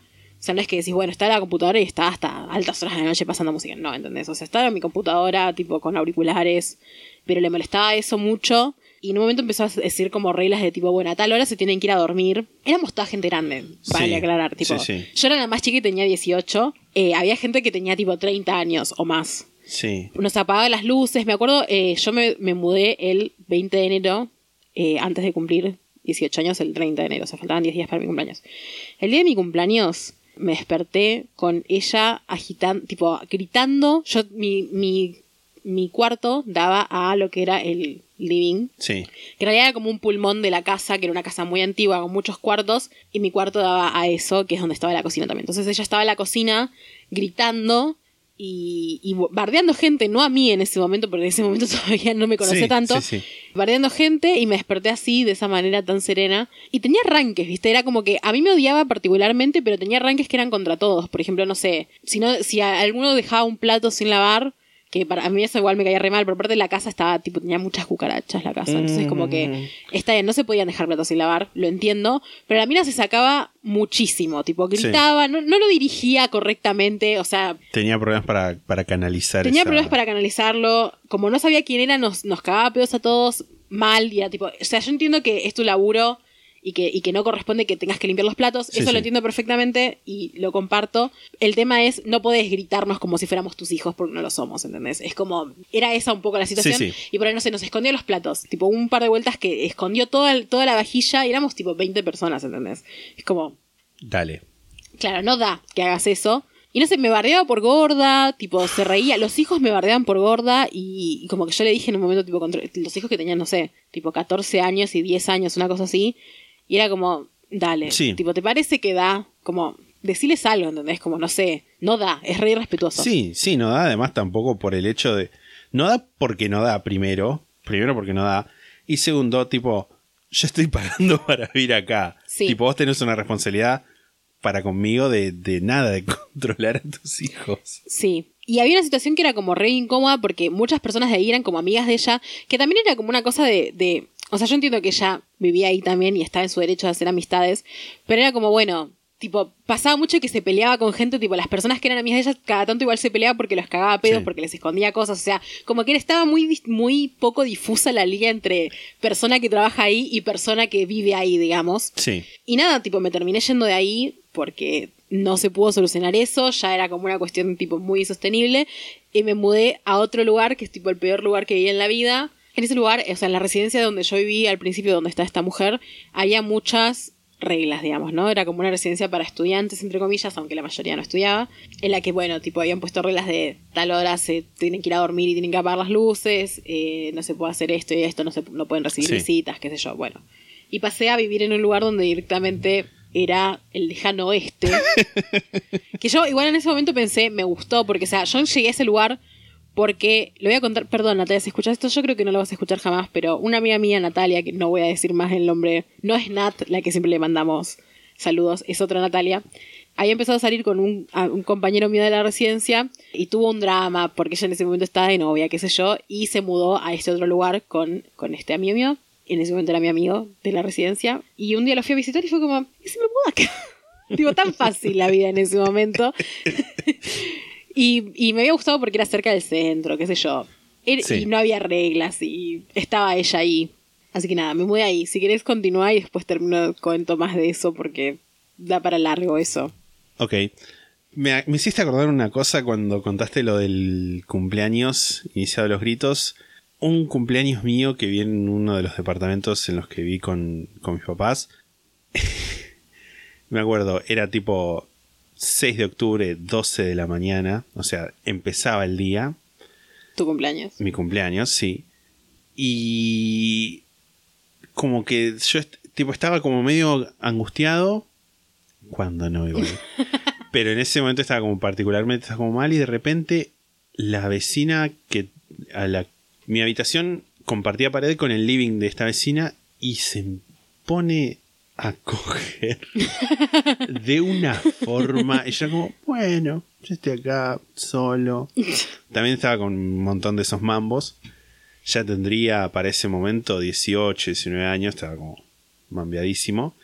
Y me llega un mensaje y bueno, por lo menos alguien se acordó de a las 12, no sé qué, era un mensaje de claro para ver si quería subir el plan y me fui a dormir, triste. Y a la mañana después ya tenía un par de mensajes, pero Un par de mensajes. pero tristísimo, tristísimo me fui a dormir. Voy a contar esto, ya, ya es la última historia que tengo yo, por lo menos, que me, haya- que me acordé. Cuando Alex, mi novio, y yo nos mudamos al primer departamento en el que vivimos nosotros solos, tuvimos de, de vecinas a una pareja de policías lesbianas. Ajá. Una de ellas hizo el, el- el clásico contacto, che, ¿querés compartir internet? Le dijimos que sí, porque nada, todo lo que es pagar menos siempre, siempre interesa. Y venía todo bien, en un momento nos dijo que al lado de su departamento, o sea, no nos- estábamos nosotros, ellas, y al lado de ellas había otro policía que también estaba interesado en compartir el internet, que ahí ya estaba un toque más lejos y nada, era, era probable que no llegara el internet, así que hablé con el tipo, le dije, mira, te pasamos la contraseña, eran finales de mes, probá unos días a ver qué onda, y si te anda bien, a partir de, de el primero de mes, ya ese te cobramos y empezás a pagar internet. Si te anda bien, probalo un par de días. El tipo probó, funcionó bien, y lo que no funcionó tan bien fue el pago. tipo, nos pagaba bastante tarde, o sea, suponete que eh, la fecha de vencimiento, no sé, era como el 5 de, de mes y el tipo el 20 por ahí teníamos que estar hinchando las pelotas para que nos pague. Un par de veces nos pagó dos meses juntos porque se había atrasado. Cosas. Por, eh, y viste cómo son los departamentos. ¿Vos Sí, sí, viste viste cómo son los policías. Viste cómo son los policías también. Todos saben la vida de todos en los departamentos, básicamente, sobre todo en el que hay un encargado tipo las 24 horas. Y así fue que nos enteramos que el tipo tenía el sueldo embargado por distintas deudas relativas al juego. y que en realidad el departamento donde estaba él lo había alquilado la madre, pero que ella se había muerto y él se había mudado a continuar viviendo ahí. Asumo yo, habiéndola sacado a la madre antes. No era una situación spoiler Asumís, pero no claro. No sabía. Eventualmente apareció la dueña del departamento que lo desalojó porque le debía muchos meses. De lo, y yo de esto me enteré porque llego un día a mi casa, tipo subo al, al departamento, subo a mi piso, abro la puerta del ascensor y veo que el patio, que el pasillo estaba lleno de cosas del tipo, que no eran tantas, o sea, eran un par de platos, cubiertos, bolsas con ropa, un par de cajas vacías, y por alguna extraña razón, mucha, mucha papa. tipo papas sueltas, muchas. Y había una papa encima que fue como lo más sorprendente de todo, que abro la puerta del ascensor y lo primero que veo es un plato de esos de vidrio transparentes que está arriba de unas cajas y arriba tiene una papa con forma de corazón. Yo digo, ¿qué? ¿Qué es esto? Nada. A partir, el tipo encima se fue, lo echaron y me quedó debiendo un mes, nunca me lo pagó. Bueno. Y a partir de ese momento, por un tiempo empezaron a vivir en, el, en ese departamento la dueña y su hijo de 12 años. Un poco particular la señora. ¿Viste esa gente como que, como que te mira y ya le podés intuir lo maniático? Sí. Como que te habla y como medio apurada y como siempre como ¡ay! ¿Viste? Medio como un personaje de, de dibujitos. Bueno, era así la señora. Y, y en más de alguna ocasión cuando, cuando volvía de alguna soirée, alguna reunión, lo encontraba al pibe en la recepción. Tipo, estoy hablando 2, 3 de la mañana. eh, jugando ahí o molestando al guardia nocturno. Y, y era de uno. Era uno de esos pibes que, que tiene la voz de Bob Esponja, tipo criado el- a español neutro de la tele. Y era como re infumable. Era como, ¿y cómo estás tú? Era como, ¿Qué te pasa, pibe? Eso, eso fue el pendejo que una vez lo. No, no me acuerdo si era vos o el encargado que le dijo algo como medio amenazante y el pie se fue, pero no me acuerdo qué era. Ah, debe haber sido el, debe haber sido el encargado. pero ¿te acordás que era? No, no me acuerdo. Que era que como que le tocaba. eh, Yo me lo acuerdo algo así. No necesariamente así, pero algo así. Como que tenía algo en la mesa y le tocaba algo y le dijo, ay, ¿qué es eso? Y el tipo le dijo algo así como, y también tengo un arma, o también tengo un, también tengo un martillo, algo así. Tipo una sí, cosa sí, así. sí, es- sí, sí, sí, sí, sí, sí, es clásico, clásico, sí, sí, sí, sí, es muy probable que el tipo haya dicho algo así porque era una persona así también. Sí, sí, y a todo esto la, la policía, o sea, las policías en un momento me dice que la, la reasignaron, no sé cuál es la palabra, tipo, she was deployed elsewhere, tipo, la asignaron a otra parte del país y que ya no va a usar el internet, así que bueno, chao, que te vaya bien, saluditos. Y, y no sé por qué, no se me ocurrió pensar en ese momento, no cambié la contraseña. Y cuestión que un mes y medio después me la cruzo saliendo del ascensor, tipo con una bolsa del supermercado, y la saludo, tipo sin darme cuenta, le digo hola. Y viste cuando la mirada de alguien te das cuenta que no esperaba verte. Ajá. Y fue como, ah, mira vos, estás acá chupándome las tetas del internet. y ese mismo día o el, el siguiente cambié, cambié la contraseña. Y, pero ¿por qué te había dicho que se iban a ir si no se fueron? No tengo la más mínima idea. Quizás... Lesbianas ratas. Lesbianas policías ratas. O sea, eventualmente después se fue. Pero pasó como tres o cuatro meses desde que me dijo hasta que efectivamente se fue. Claro. Claro, qué loco. Ese, ese departamento en el que vivías era muy grande. Tipo, no el departamento en sí, pero tipo el, El edificio, Como que había mucha gente. No. O las cosas que deben haber pasado. ¿Cómo no? El- eh, o sea, el- es, es, es como muchos casos de Mar del Plata. Son edificios que están más del 50% vacíos. ¿En serio? ¿Pero que en verano se llenaban? Y en verano un toque se llenaban, pero tampoco tanto, ¿eh? Mira, Son, es que, impuesto a la propiedad ociosa. Hay que poner, total. este, total. de que si tenés una casa acá y listo, hay un montón de Lobby, gente. lobby para eso. Sí, Yo quiero ir a vivir ahí. ahí podemos tener nuestro, nuestra oficina. totalmente. Bueno, voy a contar de cuando viene el hostel. Eh, Voy a tratar de resumirlo porque hay muchas cosas. Eh, voy a explicar primero. Alguna vez hablé de esto acá, pero no sé si tan eh, tanto. En los vivos he hablado más, me parece. Yo vivía en un lugar que era el hostel, lo llamamos el hostel. No voy a decir el nombre del lugar. No, no, no. Creo que ya no existe como tal, pero igual. Pero por las dudas. La dinámica del lugar era una cosa así. Era un lugar de dos pisos, que se subía por escalera, o sea, era una escalera hacia el primer piso y después una escalera hacia el segundo piso. En el piso de arriba había un bar en el que hacían fiestas todos los fines de semana, a veces dos veces por, por fin de semana, a veces había recitales o gente que tocaba tipo DJ. Era un bar, Sí. hacían fiestas como si fuera un bar.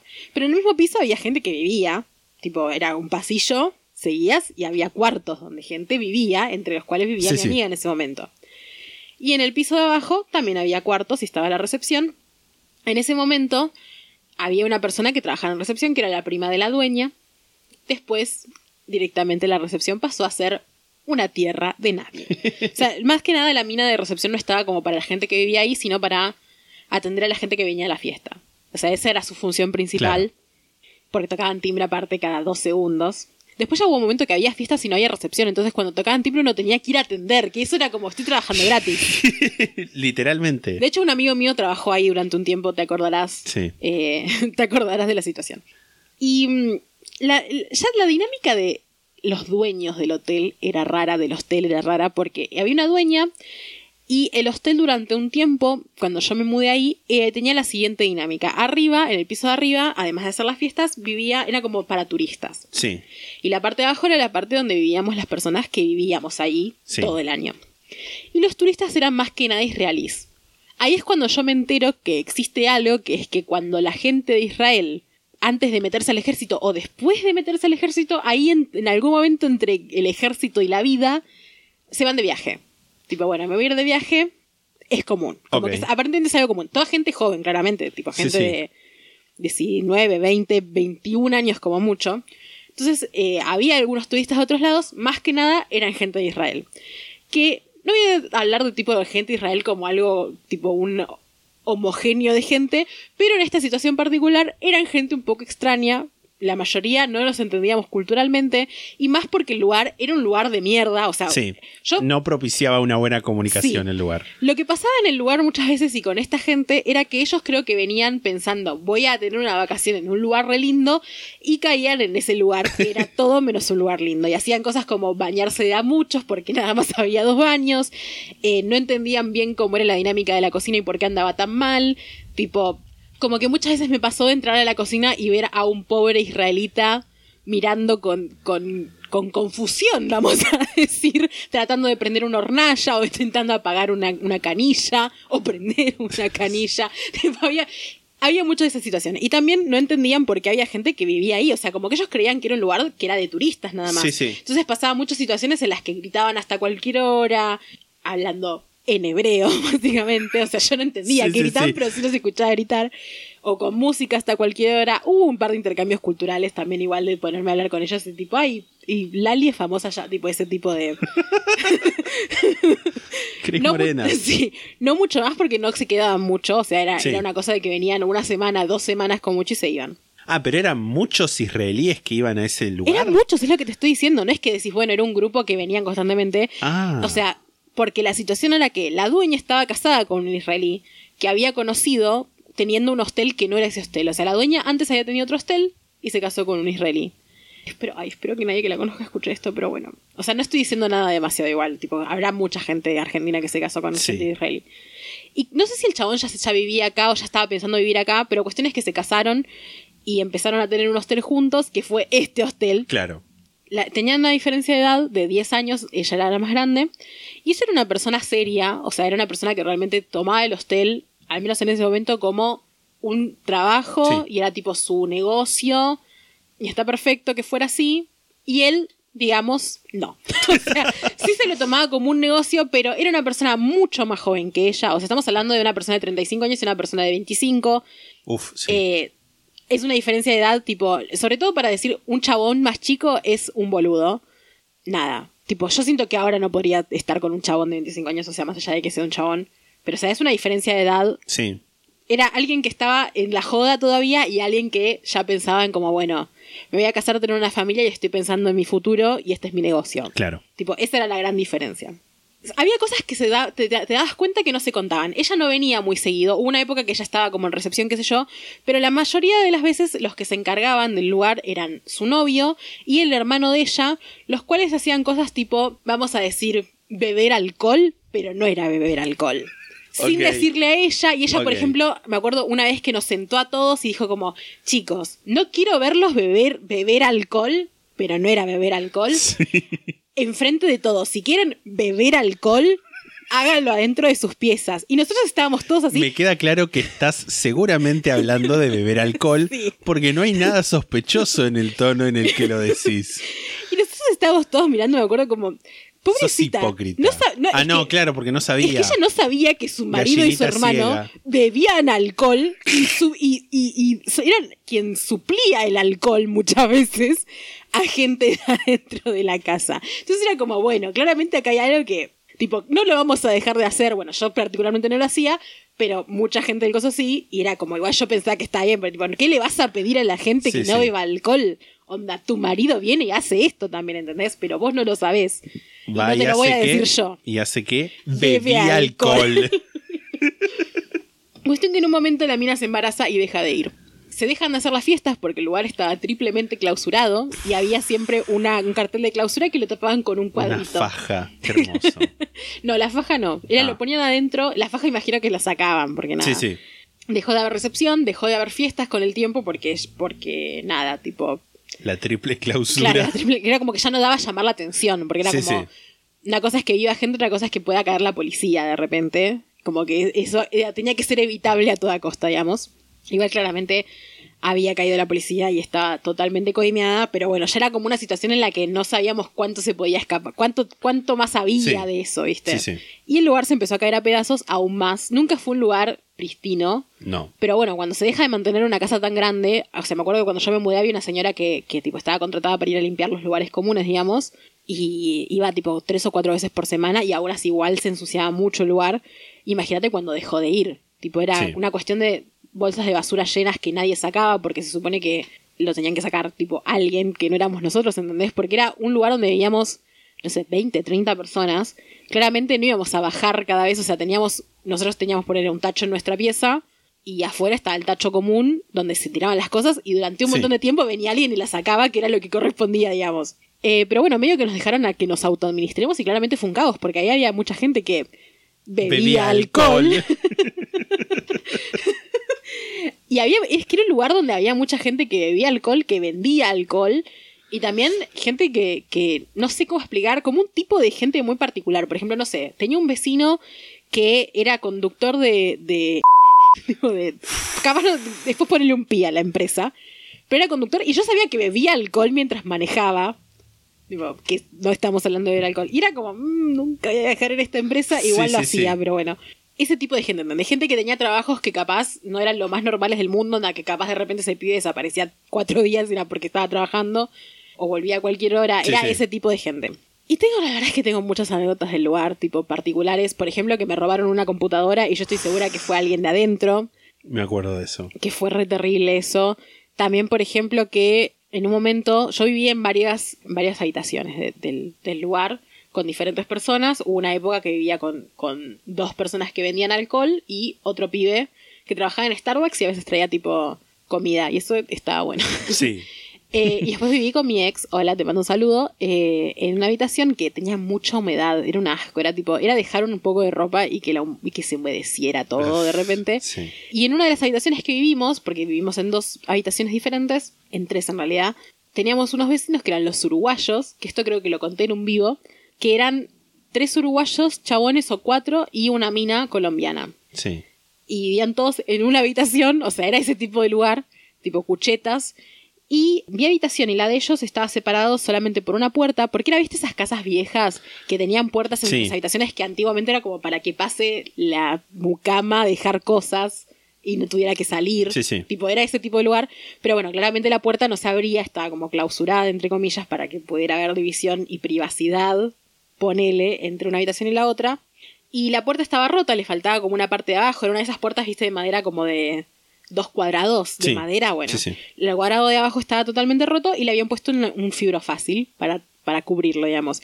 Y el fibro fácil tenía un agujero. No en el momento que lo pusieron, imagino, pero se fue haciendo. Entonces yo tipo podía literalmente mirar por el agujero y veía todo. Y ellos asumo que lo mismo de para mi lado. Entonces veía, por ejemplo, que era un quilombo la habitación, muy tipo botellas de cerveza por todos lados. Que con o sea, era algo que, que tenía que ver con lo que yo escuchaba de ellos, Sí. que era que todas las noches chupaban mucho, esta vez sí bebían alcohol de verdad, eh, chupaban mucho y hablaban. Y yo escuchaba sus conversaciones, por ejemplo, no sé, cuando estaba con la mina los escuchaba coger, había uno que cogía con la mina, no sé cuál de ellos, o capaz era más de uno, y también los escuchaba cuando estaban con la mina hablar y cuando no estaban con la mina, que era lo peor.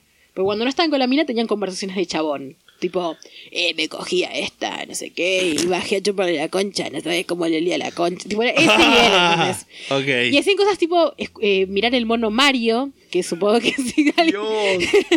tipo, miraban en YouTube el mono Mario y los escuchaba reírse y lo miraban a todo volumen. Qué fuerte. Nada, horrible. Yo estoy segura que ellos también nos escuchaban coger y nos escuchaban discutir. Y lo sé porque, por ejemplo, una vez, en ese momento yo vivía en el segundo piso, cuando claramente ya no había turismo ni nada, era toda gente que vivía ahí. Sí. Y había, en el segundo piso había un cuarto que era como un cuarto donde había una tele, que medio que se habían robado todo igual. Tenía una PlayStation en un momento que desapareció misteriosamente. Y había un papel madera, tipo en una pared, y, se, y podías dibujar cosas. Ellos me dibujaron a mí y dibujaron a mi ex. eh, me dibujaron a mí puteando y a mi ex como con un signo de pregunta arriba de la cabeza. Tipo, y aparte, es como, no es que yo estoy imaginando que éramos, nos- éramos nosotros. yo en ese momento tenía el pelo, no sé, creo que lo tenía rosa y me dibujaron con el pelo rosa. O sea, éramos. Vos Sí, sí, lo tengo sí. guardado el dibujo. Tipo, vos lo ves y somos, somos nosotros. Nada. Wow. Y en un momento nos, o sea, como que nosotros eh, estudiábamos en ese momento, entonces queríamos dormir. Y es como, bueno, había situaciones en las que muchas veces no les dijimos nada, pero hubo un par de veces que era como, bueno, estoy durmiendo y me están despertando y están a los gritos, porque no es que si, bueno, están charlando y por la precariedad de la pared Claro. escucho. Era como, estaban a los gritos y les fui a tocar la puerta un montón de veces, tipo como, che, cálmense, que yo siempre me decían sí, sí, y nunca lo hacían.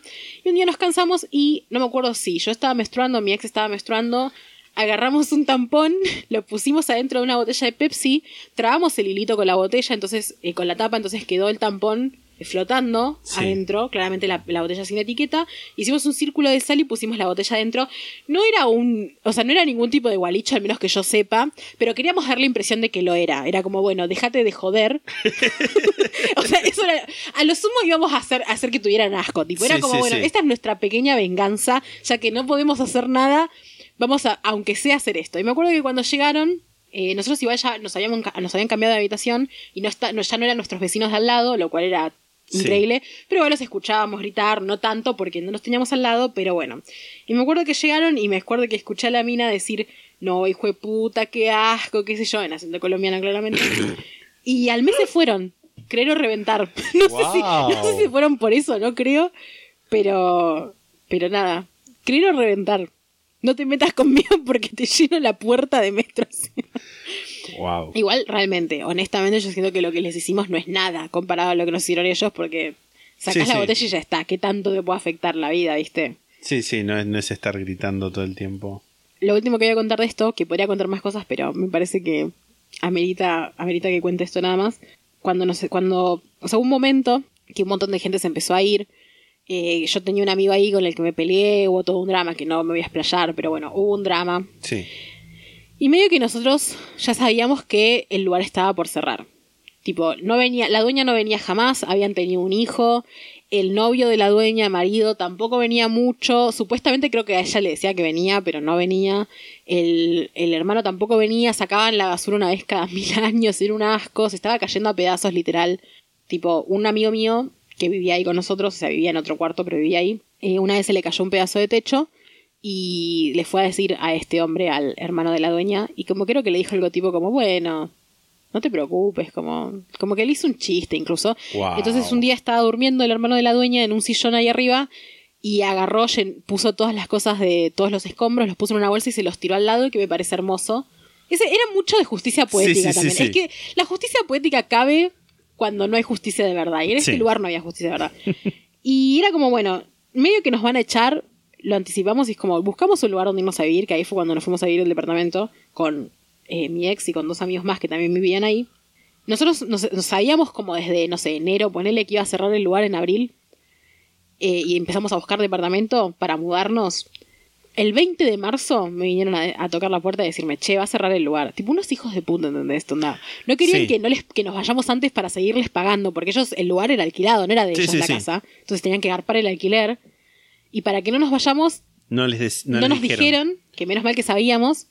Y como que nosotros le dijimos, me acuerdo que yo le dije, tipo, ya sabía, menos mal, tipo, menos mal que ya sabía, porque si tenía que buscar en 10 días departamento, nosotros estuvimos todo un verano buscando Sí, sí, sí. departamento. Tipo, sabrá la gente que vive en Buenos Aires lo que es buscar un alquiler, sobre todo sin tener garantía ni nada. Y como estaba recontra caliente, porque estaba muy caliente, realmente estaba muy caliente, el día que nos mudamos, ya había como una, un, un, ¿Un clima de medio de diciembre? Un- era un clima medio de llamada para el saqueo. tipo, venía gente que ya no vivía en el lugar y veías que se iban con cosas, ¿viste? Wow. Tipo, se robaron una, la computadora del escritorio de, de la recepción desapareció completamente, unos cuadros, ¿viste? Como que vos veías que venía gente que las conocías porque habían vivido ahí, pero ya no vivían ahí, que todavía tenían la llave y se iban con cosas.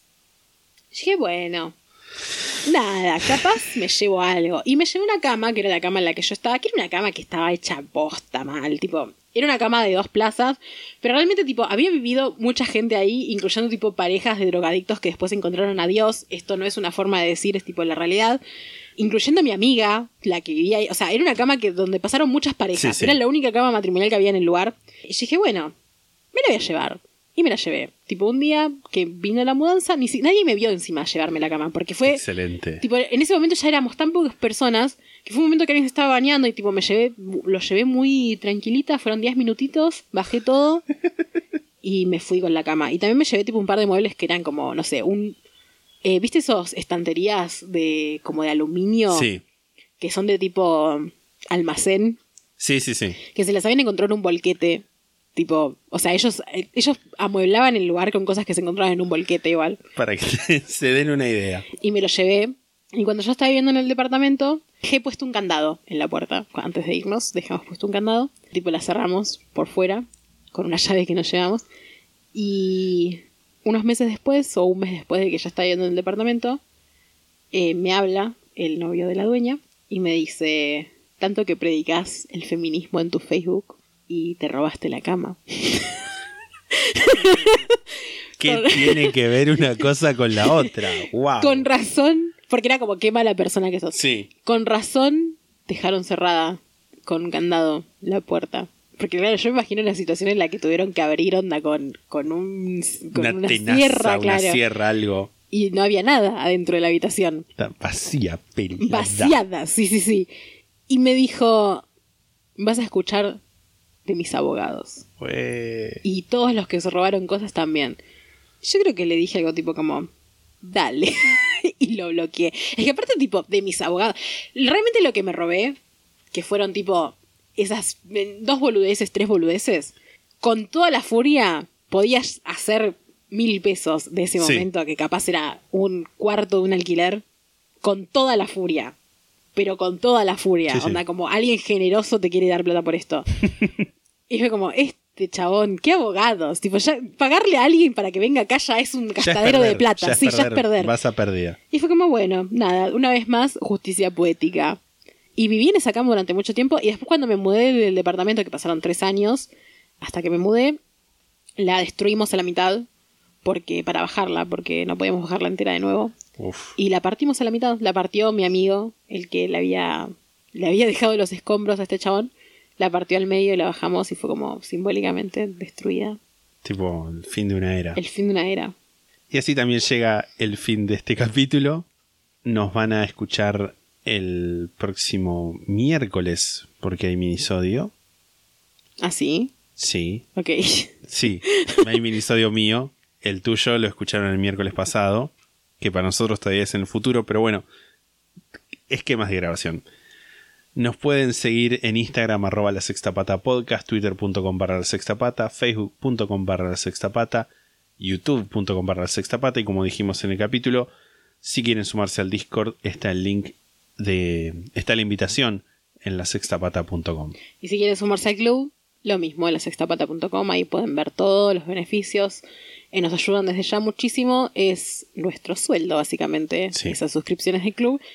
Si nos escuchan en el lugar donde nos pueden dejar una reseña, nos dejan una reseña. Si nos escuchan en Spotify, nos pueden seguir.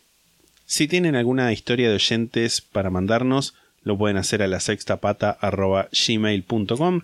Ya hay siete historias, siete Diez. volúmenes de historias de oyentes. Ah, no, no, pensé que decías las historias que ya había no, para leer. No, no, no. Es- eso no se dice. Arre. Este, ya hay siete volúmenes de historias de oyentes, así que pueden escuchar más o menos qué es lo que se adecúa al formato. Repetimos de nuevo, si alguien nos quiere mandar alguna salida del closet que tenga algún... Historias de vecinos nos pueden historias mandar. de vecinos nos pueden mandar. Que nos mandaron igual. Nos han del- mandado historias de vecinos. La del vecino árabe que cocinaba merca y casi incendió el departamento, por ejemplo. O la del vecino que le mandaba mails diciendo tu hijo está mirando la computadora. Sí. Turbio Sí, esa historia, por favor. Pero bueno, la sextapata.gmail.com para mandarnos esas historias. Y también si son algún emprendimiento, algún entrepreneurship, alguna pyme, en la sextapata.com está el link para que puedan ver los, los aspectos y beneficios. Lo que ofrecemos. Exacto, del programa La Sexta Pata para pymes y emprendedores. ¿Algo más? Nada más. Nos escuchamos la próxima. Chao. Chao.